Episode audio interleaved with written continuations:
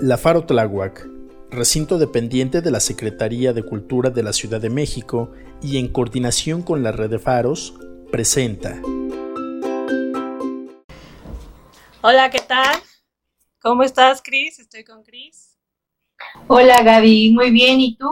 Muy bien, muchas gracias. Bienvenidos sean todos a este nuevo video podcast sobre eh, Día de Muertos, sobre Halloween, etc. Entonces, eh, tenemos en este grupo, es muy especial porque el grupo es de capacitación interna, capacitación virtual de podcast. Entonces, eh, ¿cómo estás, Cris? Dime quién tenemos por aquí. Muy bien, Gaby, contenta de estar en este video podcast, primer video podcast generado de este grupo de capacitación virtual de la Faro Tláhuac y Faro en tu comunidad. Entonces, por aquí tenemos a la maestra Teresa Chávez, quien nos estará acompañando en este conversatorio virtual. Tere, si quieres encender tu cámara para que te veamos, saludarnos. Sí, vayan prendiendo sus cámaras. Y recuerden, hoy es 31 de octubre, por eso estamos eh, así, maquillados. La dinámica es sobre disfraces, sobre el Día de Muertos. Entonces, este es un video podcast, recuérdenlo, de la Farutláhuac. Me voy a disfrazar de lo mismo ahorita mismo. Perfecto. Bien. También tenemos a la maestra Luz. Hola, maestra Luz.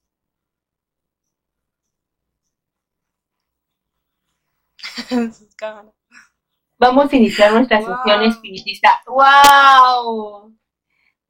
Se ve increíble tu maestra, no, no te escuchas, pero se ve increíble. ¿Qué hizo, maestra?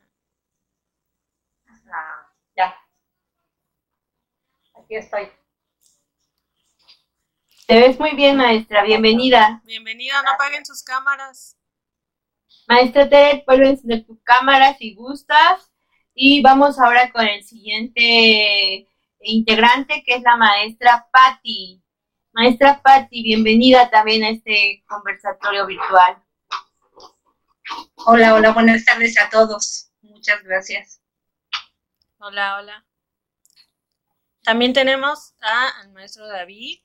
Hola, maestro David. Bienvenido.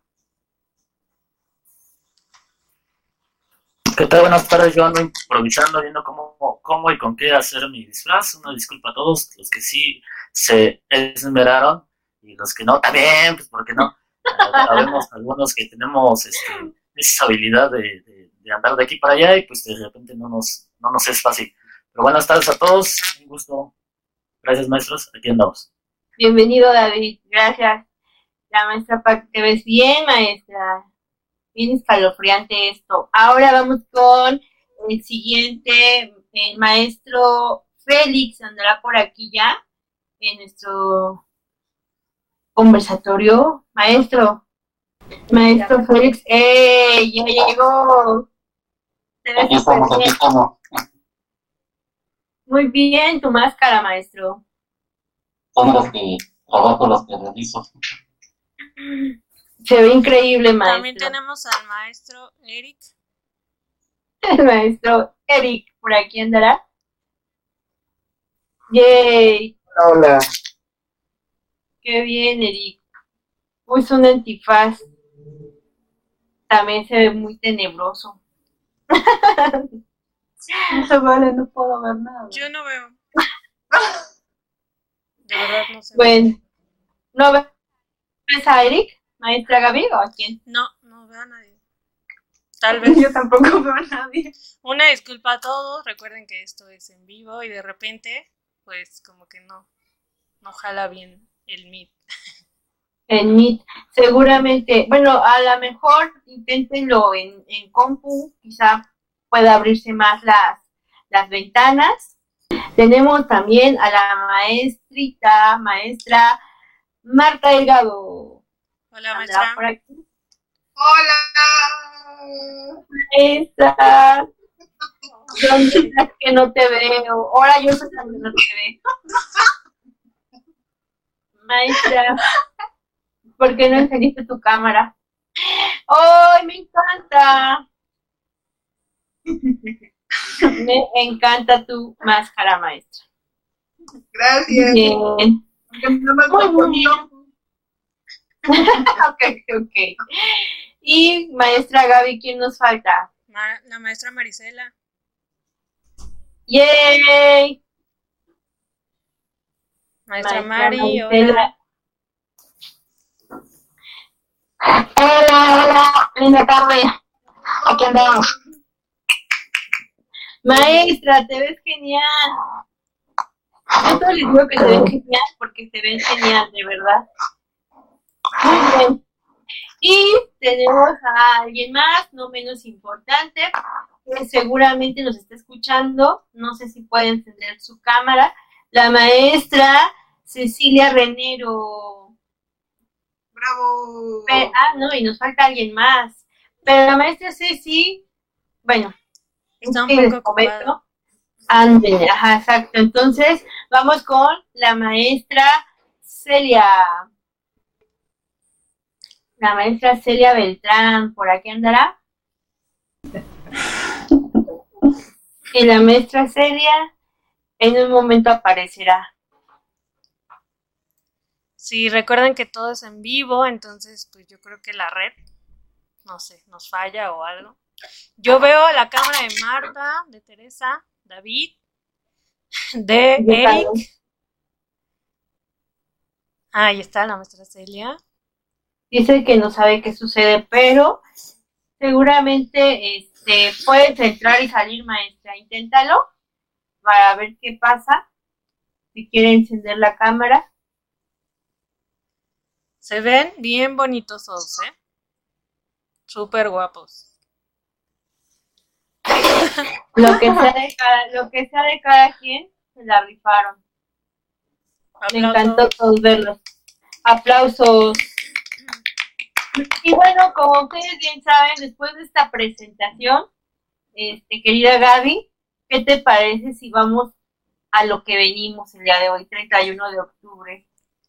Así es, pues eh, gracias a todos por estar aquí. Muchas gracias por eh, su disfraz de cada uno. Está súper increíble. Gracias por el tiempo. Y bueno, para que esta plática comience, comencemos con la idea de Día de Muertos. Eh, me gustaría saber, alguno de ustedes, cómo va, cómo están en, estas fechas, ya preparándose para el primero eh, qué les falta, qué no les falta, qué están haciendo. Díganos, alguien que quiera comenzar, este, escriban aquí, yo, y les damos la palabra.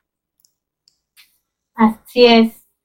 Este conversatorio va a tratar sobre Día de Muertos, como bien lo dijo la maestra Gaby, y algunas particularidades, experiencias, Así es. anécdotas que quieran contar, ¿eh? Se Sí, por vale, ej- se por vale ejemplo. Por ejemplo, Chris estaba diciendo que quería comer ya pan de muerto de la ofrenda. A ver, platícanos, Chris, ¿cómo está esto? Sí, pues miren, les cuento. Aquí en, en casa este, ya estamos preparándonos porque no hemos puesto la ofrenda aún.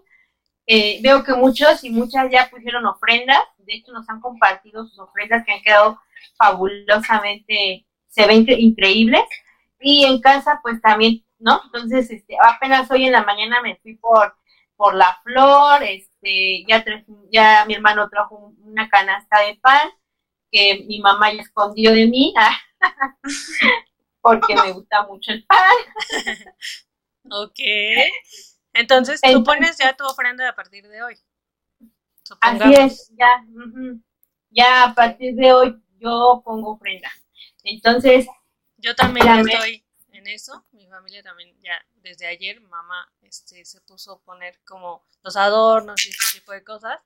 Y eh, pues aquí en mi casa está más dedicado como, bueno, sí está dedicado a todos nuestros difuntos este, familiares, pero también agregamos como a nuestros animalitos. Entonces están, estamos como en el- los adornos de, de animalitos, perros y gatos. Entonces, este, yo estoy en eso. ¿Ustedes? Díganme qué tal. Ah, yo. pidió la palabra Eric. Ah, Adelante. antes de pasarle la palabra al buen Eric, la maestra Celia ya pudo encender su cámara, ya la pude ver, no sé ustedes. Bienvenida maestra Celia también. Y pues adelante, vamos contigo, Eric. ¿Qué nos puedes contar de esta celebración? ¿Cómo, la, cómo la celebras? Pues creo que igual que todos. también ya puse mi, mi ofrenda, la puse desde el día de ayer. Igual también para los humanos y no humanos. Entonces también está esta parte de los animales de compañía que han pasado por la familia y demás.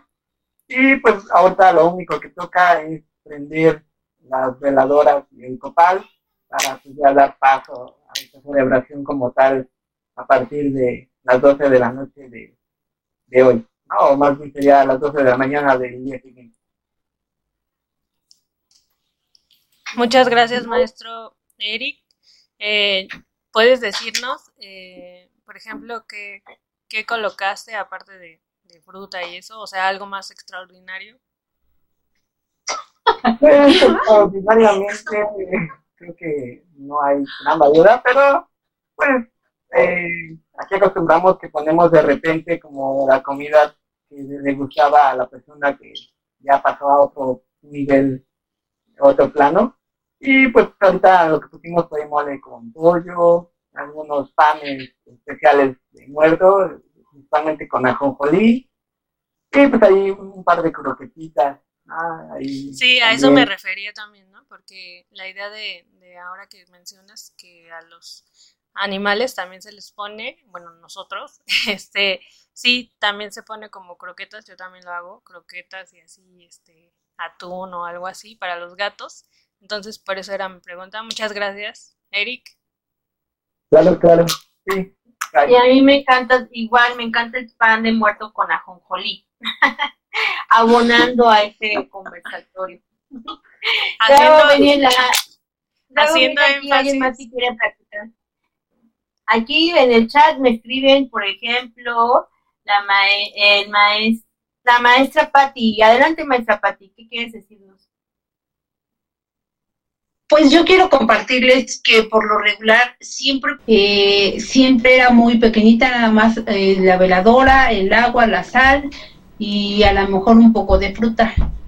Esta vez, pues obviamente mi ofrenda es un poco más grande porque ya hubo muchos difuntos también entonces, eh, esta vez la, hicimos como ya dos mesas y unos dos pisitos y ya pusimos un poquito más de cosas. Pusimos igual las flores, las veladoras, pusimos el agua, las fotografías de los eh, recién difuntos que tenemos y eh, todavía estoy como que en ese proceso de todo lo demás que se pone, ¿no? O sea, no tengo yo o no tenía siempre yo a lo mejor todo lo que se pues se pone en, la ofrenda o en algunas tradiciones, entonces poco a poco eh, pues voy a ir integrando todo eso y sí me gustaría también como los compañeros, ¿no? Este para los animalitos lo estoy escuchando, yo no lo había escuchado, pero este también sería algo algo padre, ¿no? Integrar a, tu ofrenda y este y pues nada más eso, ahora sí que nada fuera de lo común, eh, las veladoras,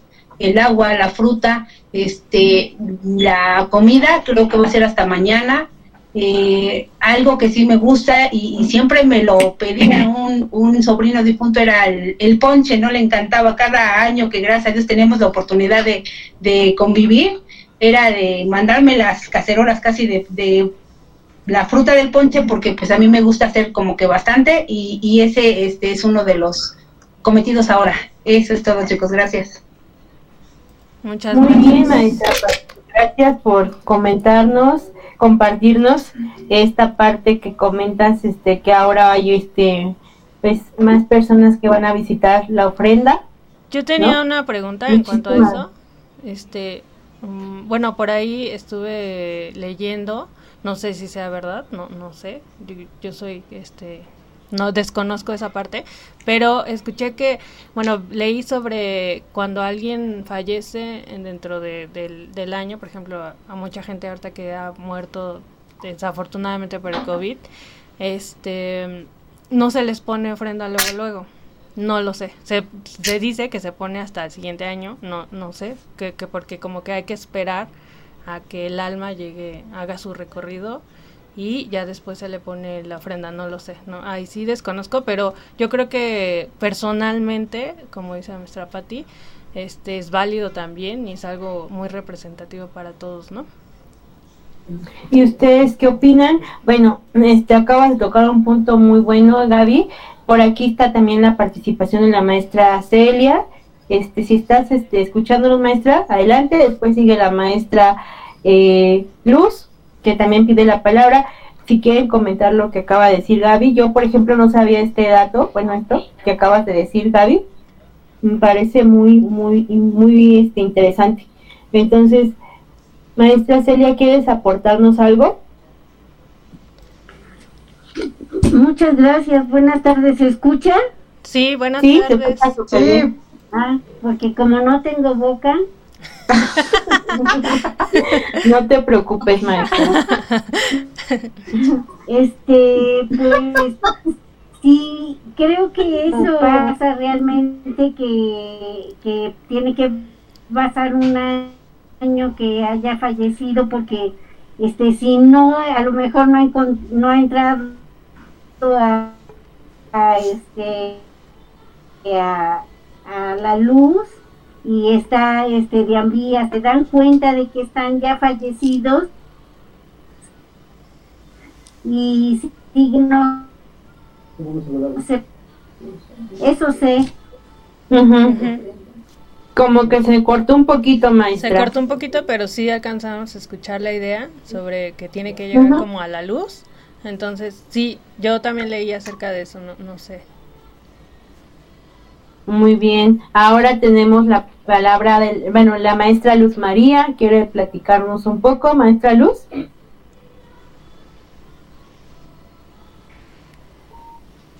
Maestra Luz, ¿estás aquí? Manifiéstate. Sí, estás aquí. Dale unos golpes a la mesa de que si estás con nosotros. Perdón, no podía abrir el micrófono. Ah, menos mal. Ya te escuchamos. Sí, yo les comento de, en Michoacán sí poníamos ofrenda, pero desde que nos venimos para acá, pues no, no como por falta de espacio no, no podíamos poner. Y además ya que estaban mis hijas grandes, pues trabajaba, nadie tenía tiempo. Pero ahorita eso es una ventaja de la pandemia, ¿no? Porque están todos en casa y ahorita sí la hicieron mis hijas, yo no. Pero yo les ayudé para que no pierda la tradición. Y eso que dicen de, de la de lo que preguntó Gaby, de las mujeres, sí, yo también sé que, que se deben de esperar un año para que, porque no saben el camino todavía, para que lleguen exactamente, vean la luz. Así es. Entonces, si se les pone. Ajá. Y sí, pues es todo. En Michoacán lo que se hace es, este, se festeja mucho con pan de muertos pero con, se les pone a la, la comida que les gustaba a ellos. El día primero se les pone muchos dulces y, cosas de niños, porque es el día de los angelitos. El día 2 se pone ya la comida, la de grandes, el chile, el mole, sopa, todo lo que les gustaba. Y sí, pues te ponen las fotos de todos, de todos los familiares a quien vas a conmemorar. Eso es lo que tengo yo. Y pues a mí me mm. encanta ¿eh? poner esto, seguir las tradiciones. Eh, no tanto por, por ser católica o no, sino porque es una tradición que cualquiera lo puede hacer. Nada más, por eso. Es todo mi aportación. Muchas gracias, maestra Luz. Qué bonito lo que nos cuenta. Este, y que, que sí es distinto, ¿no? En esta parte de la pandemia, eh, pues a, a pesar que hay desventajas y muchas y que hay desafortunadas cosas o casos, este, pues sí, en la idea de que aprovechamos el estar en casa y que nuestra familia está con nosotros y que podemos pues colaborar, ¿no? En, esta ofrenda, poner la ofrenda y estar juntos, ¿no? En esta parte de compartir el Día de Muertos. Ah, sobre todo ah, en este tiempo se nos fue una tía, una hermana mía, muy querida de mis hijos. Por eso más se animaron a, a hacer la ofrenda. Más, o sea, pensaron más en ella, en Sofía. Sí, Luz, pues lo siento, lo sentimos, ha, ha habido muchos decesos este, muy desafortunados, como dice la maestra mm, Gaby, sí hay en la pandemia sí, po- sí podemos sacar algo positivo, es estar con nuestros seres queridos, este, y algunos pues no tanto, ¿no? Pero este, pues gracias por compartirnos esto que nos cuentas, igual tu maestra Patti, este, y por aquí también está la maestra eh, Marisela, que quiere también comentar algo al respecto. Ah, ok, miren, yo soy oriunda, toda mi familia es oriunda de un pueblo de Oaxaca, y yo lo que me acuerdo muy bien perfecto es que en estas fechas nosotros, eh, toda la familia se reunía, se hacía un arco de flores en todas las puertas, eh, eh, en todas las puertas eh, de la casa era para recibir y empezabas a hacer tu camino desde ahí. Nosotros vivíamos, vivimos, bueno, nuestra casa en, el pueblo estaba muy cerca de la iglesia, entonces se hacía un camino de flores desde la iglesia y se iba haciendo un camino de flores. Ya para llegar a, la casa en el arco de madera, que la en las puertas de madera tradicionalmente, tú hacías un arco de flores y dependiendo si había, había tenido, habías tenido difuntos niños, pues tú a- a- en la entrada ponías algo representativo, ¿no? Sobre todo dulces, ¿no? O y si habías tenido un adulto, eh, ponías algún elemento negro, o si eran jóvenes, algún elemento morado. Y yo me acuerdo que todas las noches, eh, realmente no era una festividad como tal, era ponernos a orar. Se, hacían, eh, se hacía el altar eh, con todos los elementos rituales, la, la veladora, el, el papel picado. Y bueno, nosotros preparamos nuestro, nuestro pan de muerto, a diferencia del de aquí, digamos que es una bolita y todo, allá, no, allá tiene una forma más de ataúd, tiene una forma alargada, es un pan largo, es un pan de unos 30 centímetros, y tú al interior del pan eh, le vas a poner una determinada fruta, o sea, un poco de higo picado, algo que simbolizara el corazón de la persona que había fallecido, ¿no? Todas las, eh, desde el 28, nosotros empezamos la festividad del 28, que es cuando se celebra a, los, a las personas, eh, a, las, eh, a las personas que todavía eh, acá, han muerto en un accidente, ¿no? Y eh, empieza esa festividad y si en, es- en ese inter de, esos días hay una persona que fallece, eh, en, la iglesia se, tocan las famosas agonías. Son campanadas especiales que, anuncian la muerte de una persona. Entonces, todas las personas del pueblo en ese inter tienen la obligación de celebrar una oración, un rosario en memoria de la persona que está falleciendo. Entonces nos reunimos y eh, bueno, se hace de, se, se vas a misa a las 7 de la noche eh, y una vez que vas a misa te regresas eh, y empiezas a hacer una oración en tu casa. Es un rosario, son los, los tres días se hace rosario, puedes invitar a las personas, a los allegados y inmediatamente de eso pues se acostumbra a chocolate con pan, ¿no? Eh, le- eh, vas al panteón evidentemente, haces eh, toda una ofrenda de, con flores, con veladoras, no se come en, en- en el, en el, eh, en el panteón, no se, no, no se acostumbra, pero sí se acostumbra eh, a llevar música. Y la música es una música de banda, pero es una música de banda oaxaqueña que son sones, es una música de aliento eh, es, es- son, es, es- son sones oaxaqueños los que se toca, se toca el Dios nunca muere, eh, se toca, eh, se tocan, eh, la, eh, se toca la, eh, la bruja, se, to- eh, no, se toca la llorona, se toca la música tradicional de nuestras tierras, ¿no? Entonces, y una vez que, y se acostumbra que en las iglesias, en, en las, en las puertas también, se acostumbra dejar encendida eh, no sé si ubican aquí en, en Milpalta que se dejan se deja una estrella con una veladora. Allá es una especie de globo, es una, es una forma tónica y se pone una veladora. Entonces, eso es lo que nos permite iluminar el camino. ¿no? Entonces, pues sí, al final, bueno, al final una vez que se termina todo el proceso de, del primero, eh, bueno, el, hasta el día 2, eh, empiezas, tú ya una vez que empiezas a recoger tu ofrenda, haces un levantamiento de ofrenda y, haces una consagración a quien se te vas a dedicar, haces el último rosario y compartes los alimentos que hayan quedado y que todavía se puedan consumir entre los miembros que estén de tu familia o de, las personas que te acompañaron en ese último rosario. Se hace una, una, una eh, se, va, se, se va a misa, se hace una celebración especial y se cierra la ofrenda. ¿no? Entonces, pues sí, esa es parte de nuestra tradición. Muchas gracias, maestra Mari, por compartirnos. Yo creo que también tocó un punto interesante e importante eh, sobre la música, ¿no? Em, eh, habla sobre la música tradicional, eh, la que ya hemos escuchado varias veces sobre la bruja y la llorona, ¿no? Que son como muy tradicionales de México. Entonces, pero ustedes acostumbran también a escuchar música mientras, no sé, ponen su ofrenda o, durante estos días escuchan música de, Día de Muertos o, algo así. De hecho, ese es otro punto que queremos tocar aquí porque la música es algo muy importante en nuestras tradiciones y que caracteriza también a, a México, a nuestro país. Como bien dice la maestra, que es música para el para como aliento a las almas, decías maestra Marisela, y eso se escuchó muy poético, muy bonito. Entonces, quien quiere comentar ahora, vamos con este tema de la música en la en nuestras tradiciones en estos días. ¿Algún compositor, compositora, música, canción que les guste?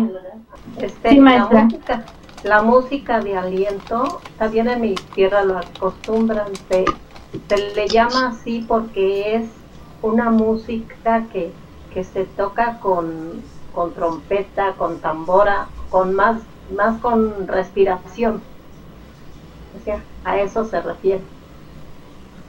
¿Alguien más escucha música durante este proceso de sus ofrendas o, o, se, o se ponen música para o ponen música para precisamente para nuestros seres queridos o algo así, digan yo. Maestro Eric, adelante. Pues yo no acostumbro a escuchar música como particular para cuando se hace la ofrenda. A mí siempre me dicen que yo escucho música de muertos, entonces ya no sé. Porque el tipo, de música que yo escucho pues es como un tipo de música melancólica y medio extraña, ¿no? Entonces compártenos, maestro, compártenos. A mí también me gusta ese tipo de música. ¿Pero de qué, qué música es?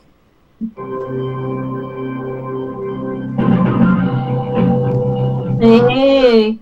Entonces, está un poco sad, profe. Pues ¿Qué género es, Eric?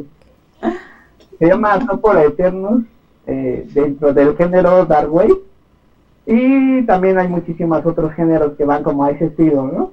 Entonces, este, pues yo escucho esa, eh, ponga ofrenda o no ponga ofrenda, pero así particularmente que yo escuche una canción como en específico para hacer como este, esta ritualidad de, la ofrenda, pues no, no, no, no es como muy particular, ¿no? Este, igual mi familia eh, tampoco acostumbra como a hacer ese tipo de, de cosas en cuanto a la música, pero sí ya, por ejemplo, cuando ya está como el proceso ya está hecho, pues sí, alguno que otro escucha eh, o tiende a escuchar música tradicional, principalmente eh, pues de la zona de la Huasteca, como son eso demás.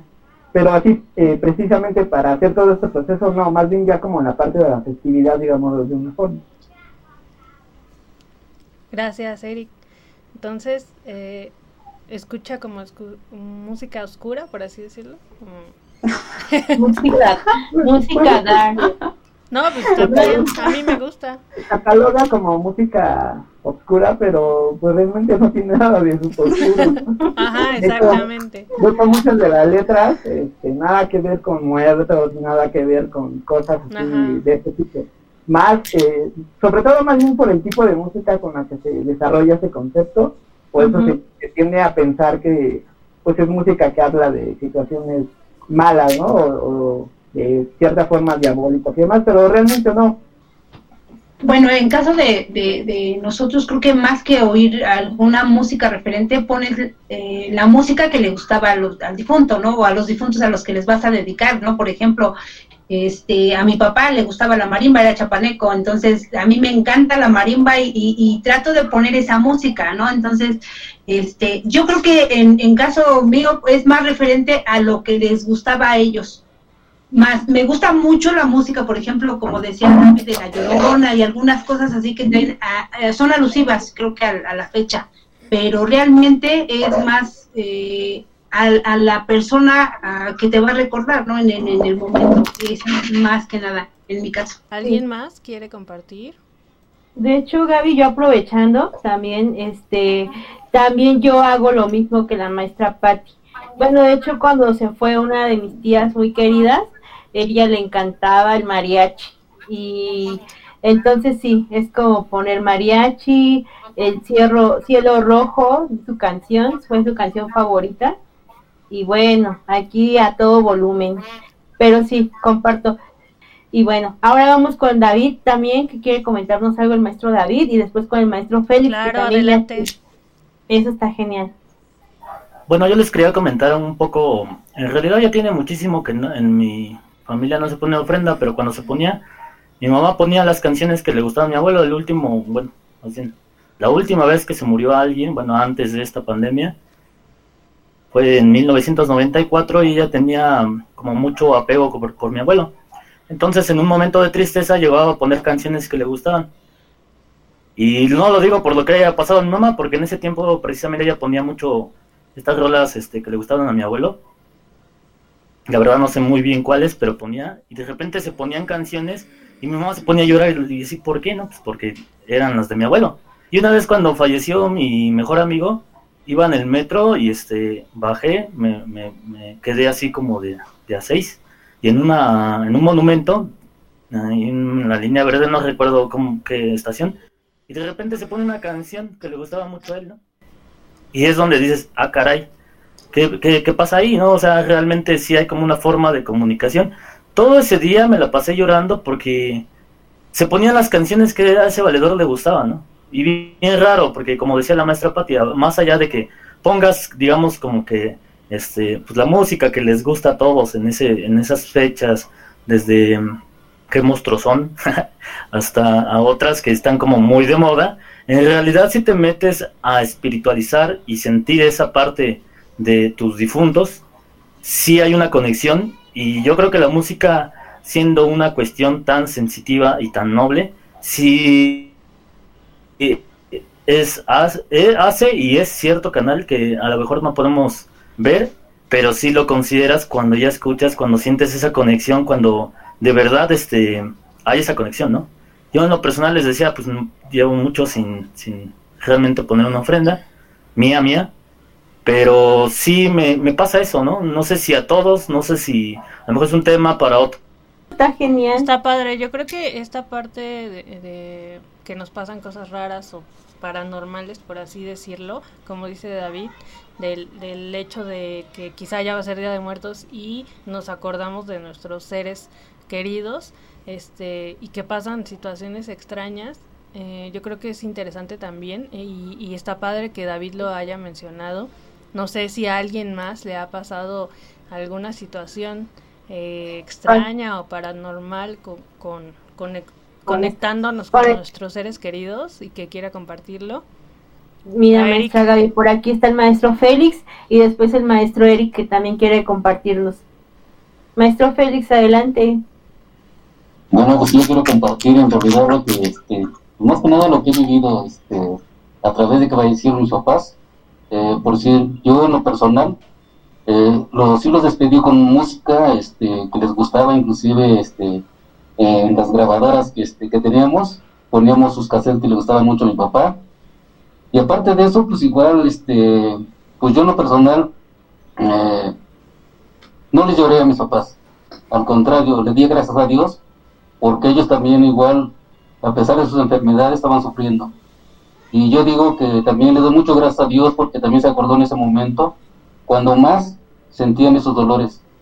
Y para mí fue un descanso, como para ellos, como para mí, porque era yo el único que, a pesar de que somos muchos hermanos, yo era el único que me movía para los hospitales o para diferentes lugares cuando ellos me necesitaban. Eh, viajaba mucho y por parte de mi papá me regresé, inclusive la última vez que estuve en Reynosa, siempre me decía, ya regresa, hijo. Pero pues yo era una de las personas que me gustaba buscar alternativas por otros lugares.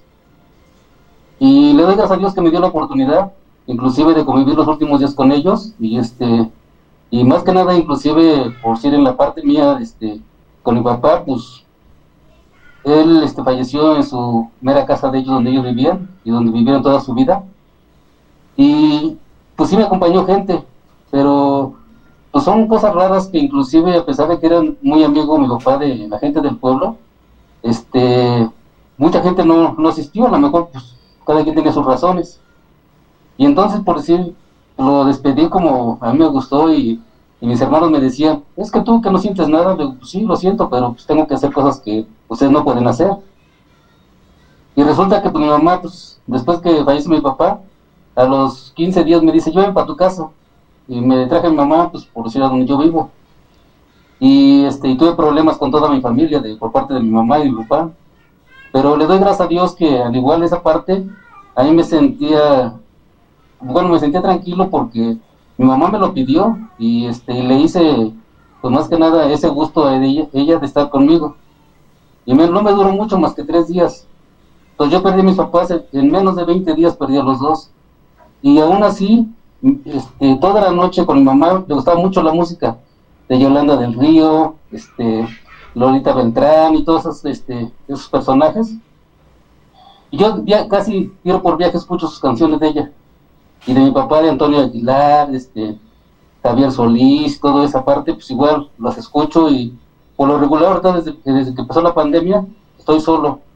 Mi familia está este pues, en, a un ladito de donde yo vivo, ¿no? Pero todo el día se la pasan ellos allá, ya nomás nos reunimos en la noche. Pero pues igual nos reunimos para comer o para desayunar y todo eso.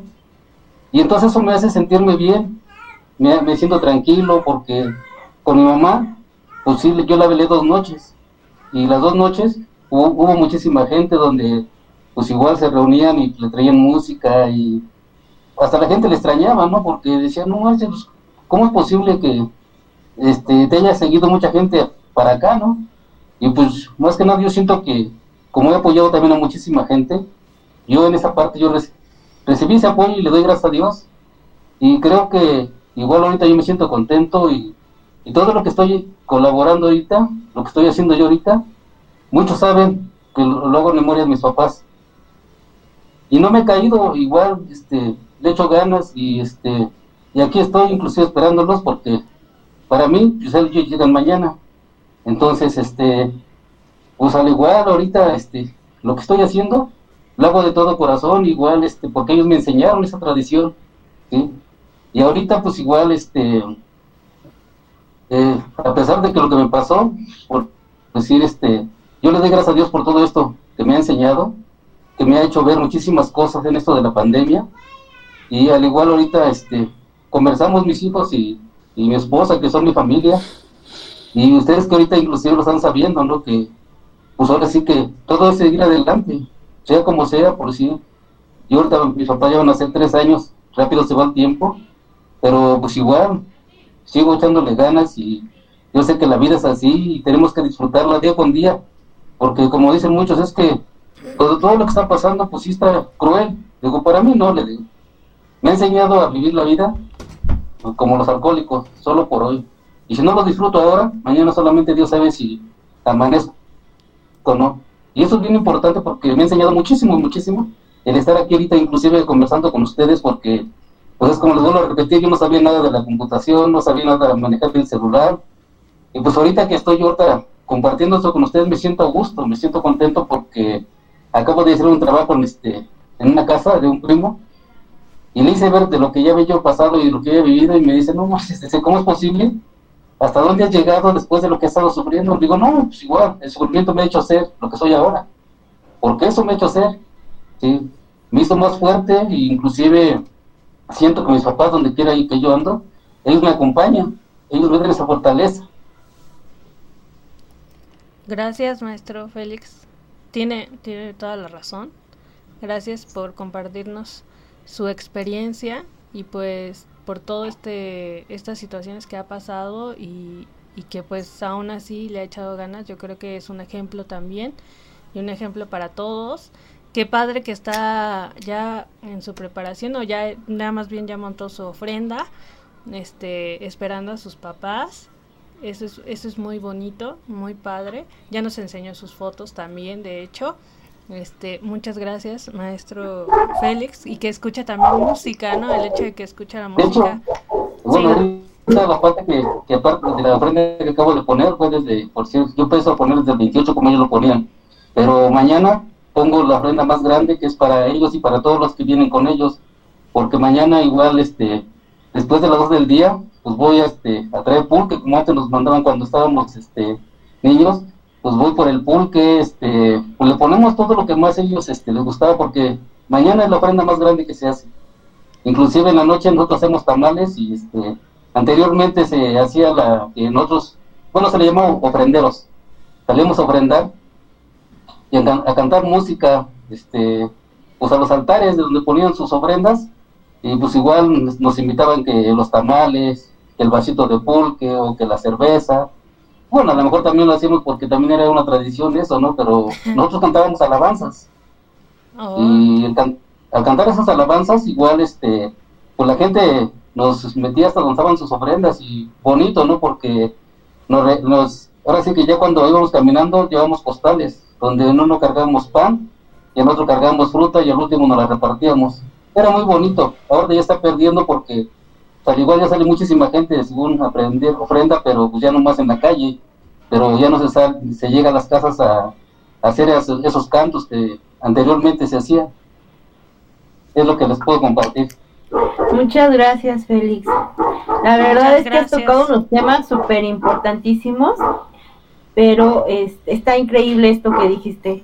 Desde la música, creo yo, Gaby y grupo que nos está también escuchando, que este la, la bueno, la conmemoración, celebración, Día de Muertos, no sé cómo llamarle, es también una fiesta es una fiesta donde pues sí compartimos eh, esta idea de, de que nuestros nuestros seres queridos vienen y disfrutan de todo lo que les dejamos, pero que también nosotros como, como que convivimos con ellos, ¿no? Convivimos con lo que comieron o con lo que más les gustaba y yo creo que eso es una, una parte importante y padrísima, ¿no? De, de, de poder creer que pues sí realmente estamos ahí conviviendo con ellos de nuevo y comiendo lo que les gustaba este incluso como dice nuestro Félix no el pulque no este no sé un tequila no incluso yo no yo no lo he hecho pero este está está padrísimo eso y eso Gaby justo entra en algo diferente que poner en la ofrenda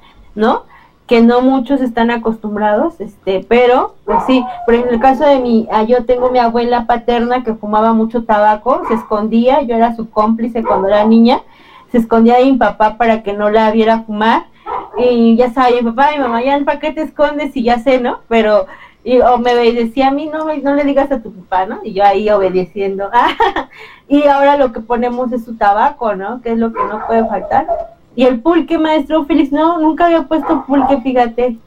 Pero bueno, eso es bueno, ahora que... Sí. Y bueno, y último, para ya pasar con Eric y quien más quiera participar, tocó un tema también de la que esto de que las ofrendas eh, se, se montan más en, calles, ¿no? El maestro Félix decía, o en otros lugares, y ahora ya no se monta tanto en casa. Y bueno, y ahorita con la situación en la que estamos viviendo, pues seguramente se estará retomando este tipo de cosas porque ven que ahorita no podemos salir mucho, este, pero ahora hasta incluso hay ofrendas virtuales, ¿no? Que aprovechando aquí puede haber una ofrenda infinita virtual por parte de la Secretaría de Cultura, que después los estaremos compartiendo, y ustedes están participando en varias actividades, ¿no? Como una de estas, pero lo que comentó el maestro Félix, el punto aquí es de la ofrenda en casa, ¿no?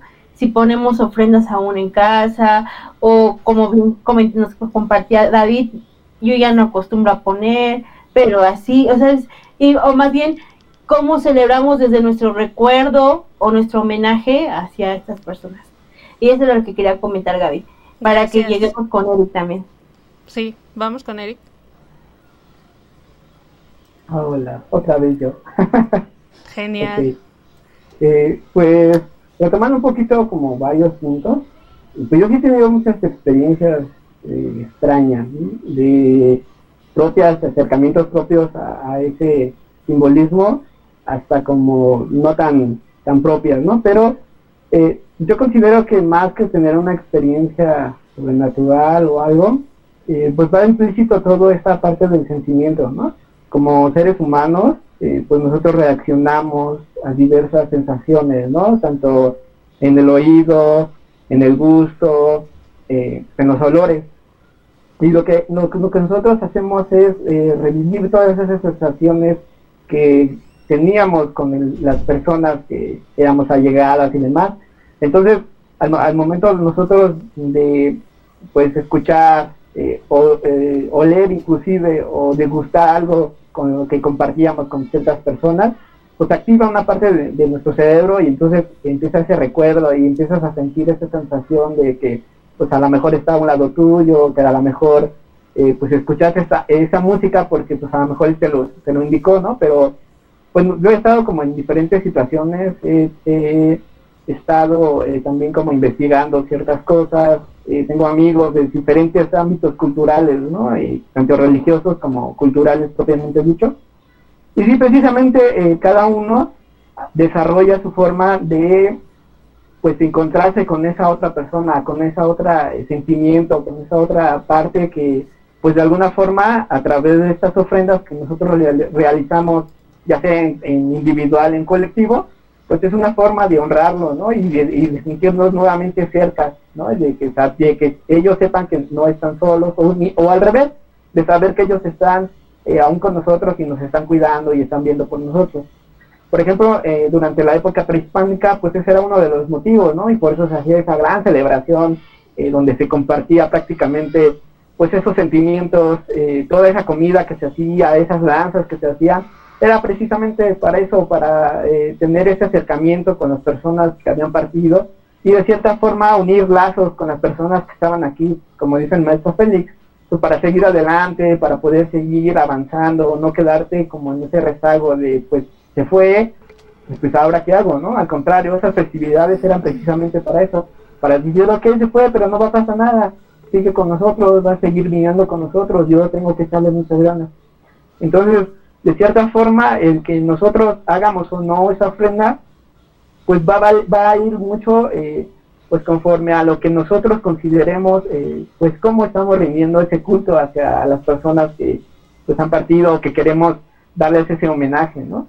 Habrá unos casos donde pues con una veladora basta porque ese es el significado que nosotros le estamos dando, ¿no? Habrá quien pues sí haga una ofrenda mayor porque ese es el significado que le estamos dando a esa ofrenda.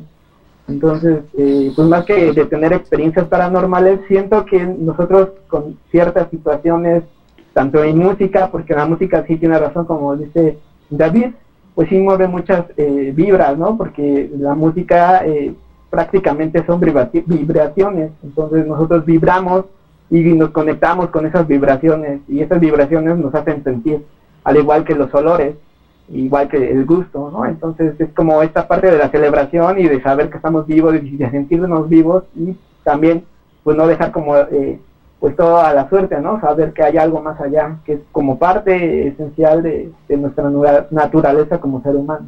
Y pues más o menos eso es lo que eh, yo hago cuando hago una ofrenda, ya sea de Día de Muertos o como una ofrenda personal por dar gracias a algo, ¿no? Por esos sentimientos y esa acción que, pues que tú tienes al tratar de comunicarte o tratar de sentir que no estás solo en este universo, digámoslo de esta forma.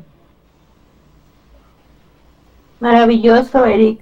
Justo lo que yo quería también, eh, antes de darte la palabra, era eso, que dependiendo de nuestro, del significado, del simbolismo, de lo que nosotros creamos, consideremos, este, un homenaje, una celebración al recuerdo, a, al querer que al saber que este nuestro otro ser querido querida pues este también está ahí no entonces me encantó eso que dijiste. Gaby el hecho de que hay una un, una diversos significados, diversos significados de, de estas tradiciones que no, no todos nos significa lo mismo, no todos nos pasa la misma, lo mismo que dice Eric. Este, yo creo que el hecho de, de poder rendir un homenaje a nuestros seres queridos nos significa para todos um, distinto, pero este sí nos pega, ¿no? Sí, sí nos transmite, sí nos trastoca algo ya sea que le cantemos, ya sea que pongamos música, ya sea que este pongamos eh, lo que más le gustaba o no. Este, creo que sí nos transmite muchas cosas y para todos es muy distinto. Y muchas gracias, Eric, por, por compartirnos eso. Viene del otro lado la maestra Luzma. Y bueno, Luz, ¿qué quieres comentarnos? Mm, sí, con respecto a lo que dice Eric, cómo nos transmite a, a los, en los sentimientos a la persona que perdimos. Eh, por ejemplo, una canción que le gustaba a, ella o a él, este, la cantas y sientes que estás conviviendo con él o con ella. Es lo bonito de nuestras tradiciones, a diferencia de las de, las, de lo que supuestamente es tradición en Estados Unidos. Sí, de eso queríamos hablar, maestra. Ah. Llegamos a este punto. Ya llegamos al siguiente tema. ya está fluyendo. Llegamos al siguiente tema que es ah, sobre el Halloween y que no a todos. quería comentar algo. Sí, este, nosotros aquí también en el pueblo, bueno, ahorita a lo mejor ya no se dice, ya no sé. Pero se reuníamos, bueno, nos reuníamos varios este, compañeros y hacíamos una cooperación y se hacía como una este tipo este recorrido al panteón. Inclusive se conseguía una caja se, se conseguían coronas ya este ya usadas y se hacía pues un ritual. Inclusive este eh, haciendo la simulación de un sepelio no y con banda y, y todo y pues, unos vestidos de pues de todo no así que cada quien a su disfraz y ya regresando ya del panteón igual este pues se hacía este, igual un baile. Digo, se, hizo durante muchísimos años. Ahora ya este, como que está perdiendo porque ya muchos ya no, este, ya no están y los que organizaban, pues igual ya no se quieren levantar la bronca de todo, pero sí se ponía bien bonito porque inclusive iba supuestamente la llorona gritando, ¿no? y, todo, ahora sí que algo también que, este, que nos gustaba inclusive hacer, ¿no? Digo, eso fue una, una parte bien importante también aquí en el pueblo, que decían, no, no, pues están, ¿qué, ¿qué, les pasa, no? A mucha gente le da miedo que visitar un panteón ya de noche, y sin embargo, en esas fechas, la mayoría de gente, pues visitamos los panteones de noche, inclusive hasta para estar ahí adentro, ¿no? Y no se siente nada, por si no se siente raro, por si se siente muy diferente a que cuando de plano va uno dice, no, pues sí, se siente muy raro y se, se siente adentro, pero pues no, es algo normal. Esa es la experiencia que también les quería compartir. sí, yo creo que esa idea, ay, perdón. Esa idea de cargar con su muerto, ¿no? O sea, a mí alguna vez me llegó a pasar que, que llegaba a ver a gente que cargaba al muerto o pedía el muerto, decían así, y eh, que era la idea como de, la, de esta petición de la calaverita que ya fue después, no sé si fue así, pero también la idea de reírse, ¿no? De reírse y de burlarse de, de, de la muerte, ¿no? Por así decirlo. Que, que, también está esta parte del dolor y del duelo, pero también está otra parte que es, que es muy mexicana eh, de reírse de, la muerte de esta, de esta forma, ¿no? Eh, y yo quería compartirles también rápido, eh, antes de ir a esta parte de Calaverita y Halloween, sobre Eric, que se me había olvidado, ¿no? De, de esta parte que decía él que no era una cuestión paranormal lo que sucedía, pero yo toqué ese tema porque, eh, bueno, a mí sí me ha llegado a pasar o me llegó a pasar una situación así ah, en casa de mi abuelita alguna vez con una ofrenda. Este, sí llegaron a pasar como situaciones, entre comillas lo voy a decir paranormal, pero quizás no, no fue tan paranormal, ¿no? Entonces sí llegan a pasar como cosas así. Ah. Ajá este, durante, cosas extrañas durante la prenda, ¿no?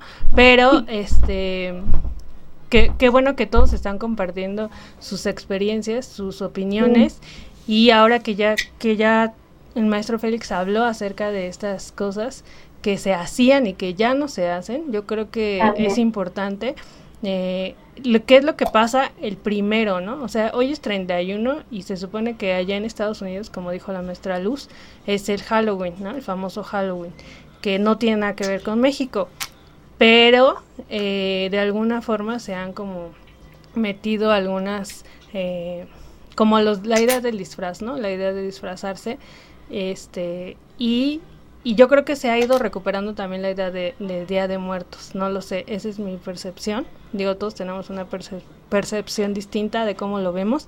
Y este, ¿qué piensan del primero? Del primero de como la petición de Calaverita y esta fusión, ¿no? Como del disfraz. Súper bien. Y Tere, la fantasma, no sé si ande por aquí, porque aquí también Tere nos puede aventar unos buenos argumentos. Pero no sé, ya se fue la fantasma. Ok, seguramente fue por un café. ya le dio este, calor, ya no puede. ya le dio calor, bueno, está bien. Esperemos que regrese porque creo que esto es una parte importante de, bueno, todo lo que han dicho es importante. Sí, es, interesante.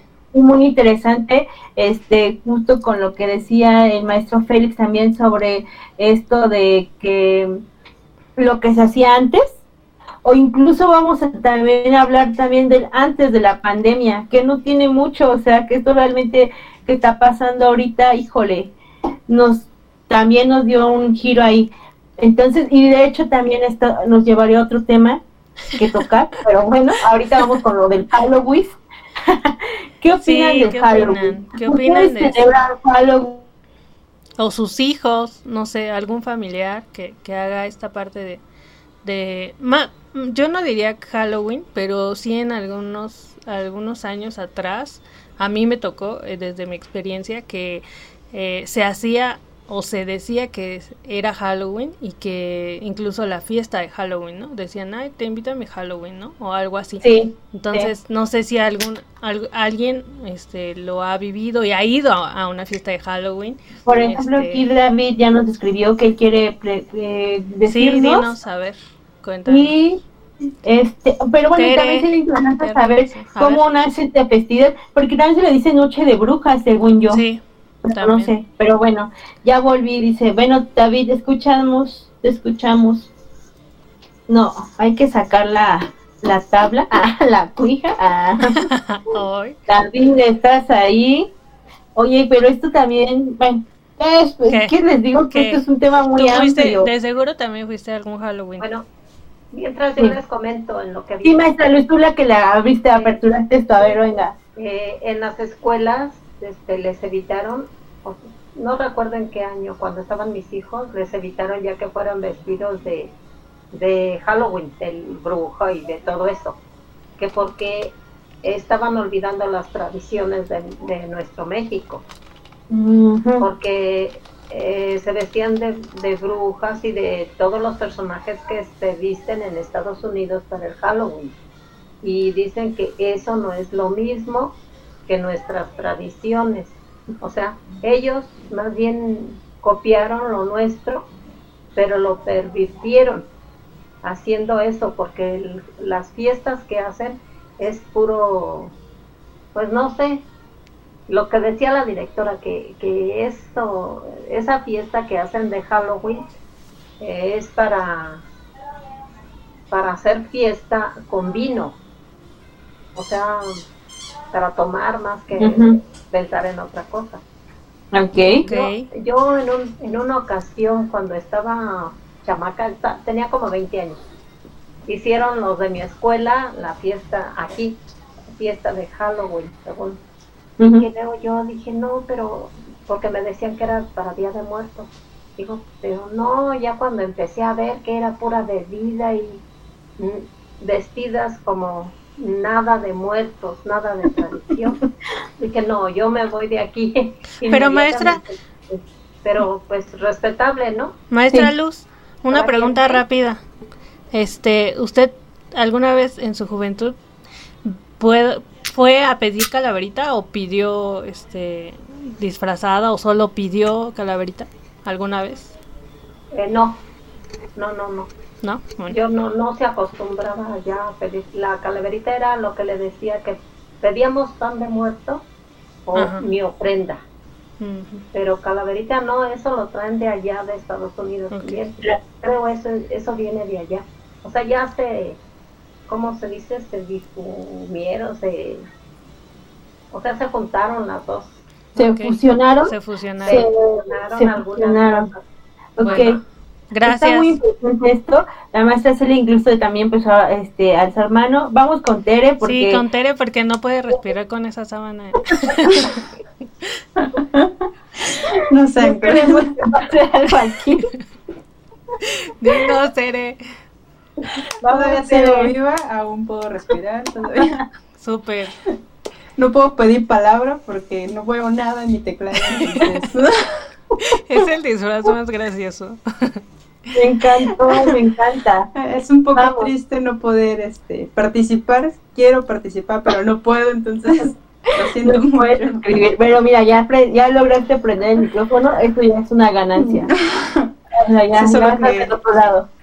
Sí, ya nada más falta que, bueno, me sirve para bajar un poco de peso. Esta pandemia te, te mantiene fuera de tu peso normal, ¿verdad? Ok. Vamos. ¿Qué, qué, qué, opinas, querida amiga? Como tal, pienso que todavía no es una gran fusión. Sí hay una mezcolanza, pero se da más del lado del norte, del lado de Sinaloa, Coahuila, Sonora, todas estas regiones que están más cercanas al norte. Sí es una, pues sí está más chévere. La verdad es que la tradición que viven de ese lado sí está más allegada a una celebración tipo Halloween. Aquí en Centro creo que todavía no está muy marcado. Creo que apenas vamos iniciando y es más hacia un consumismo. Allá, por ejemplo, si tú te vas a Ciudad Juárez, pues sí llegan los niños pidiéndote dulces, pero sí se aplican la de dulce o truco, no el clásico me das mi calaverita. Antes, pues como lo decía la maestra Luz, ¿no? Luego cuando era niña, pues sí me sentía como un fantasma porque ibas al metro y nadie te daba un dulce. No, ni te daban dinero. Eh, en mi época nos daban dinero y nos daban dulces. Pero antes de que te dieran dulces, daban pan, daban fruta, daban cañitas. Ya después no sé qué pasó ahí y empezaban a dar dulces y empezaban a dar dinero. Fue creo las mejores épocas de mi vida cuando me daban dinero. Ya después ya no dan nada. Ay, amiga, Tienes toda la coincido razón. contigo totalmente. Yo igual, yo igual me tocó también esta parte de que te ¿El de dinero, Ajá, dinero, dinero, fruta Dinero, y dinero, dinero. Ajá. Sí, o sea, estaba genial cuando ibas y te daban dinero, ¿no? Porque aparte, yo me acuerdo que la última vez que pedí calaverita, me llevé casi 600 pesos de pura calaverita en un día. Oye, Wow. de, wow, no negocio ¿dónde de ibas la a- vida. Amiga, ¿dónde ibas a pedir? Oye, ¿de qué te Yo- disfrazabas?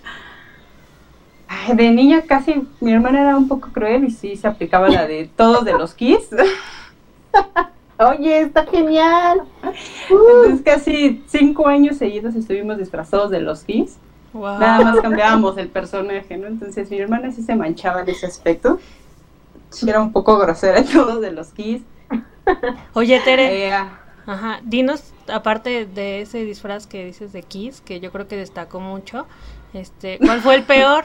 ¿Cuál fue el peor disfraz que has tenido? el peor, eh, uno de, de El de Catalina. ahorita, dice. Tengo mucho calor. Bueno, otro antes. Uno de, de, de Katrina, definitivamente esa vez también se manchó mi hermana. ¿Por qué? A ver. Teníamos que ir a la escuela, estábamos en cuarto grado de primaria y teníamos que ir disfrazados de calacas. Mi hermana no tenía en ese momento pues las pinturas ni dinero para comprarlas y nos pintó de pandas, pero con nugget. Entonces Ay, caray. a las 12 del día teníamos la cara bien cuarteada, mis sobrinos y yo. Y en la escuela nos pusieron los caras secas, ¿no? Porque aparte de ese entonces practicábamos kickboxing. Y nos conocían por el kickboxing y ahora ya éramos los caras secas. Entonces tú sí pedías calaverita tal cual. ¿Me da mi calaverita así? O- o- Sí, pues sí. En la tienda casi siempre es donde te daban más, ¿no?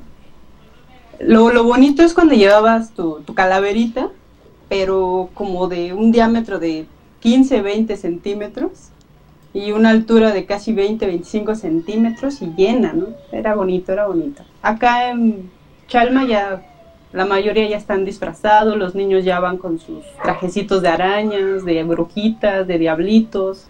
Súper bien, amiga. Por aquí está, eh, bueno, vamos a pasar con Eric. Ya está, estamos yendo muy bien.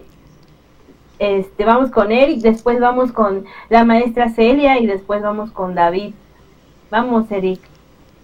Hola, hola, ahí otra vez. no, no te preocupes, para eso estamos aquí.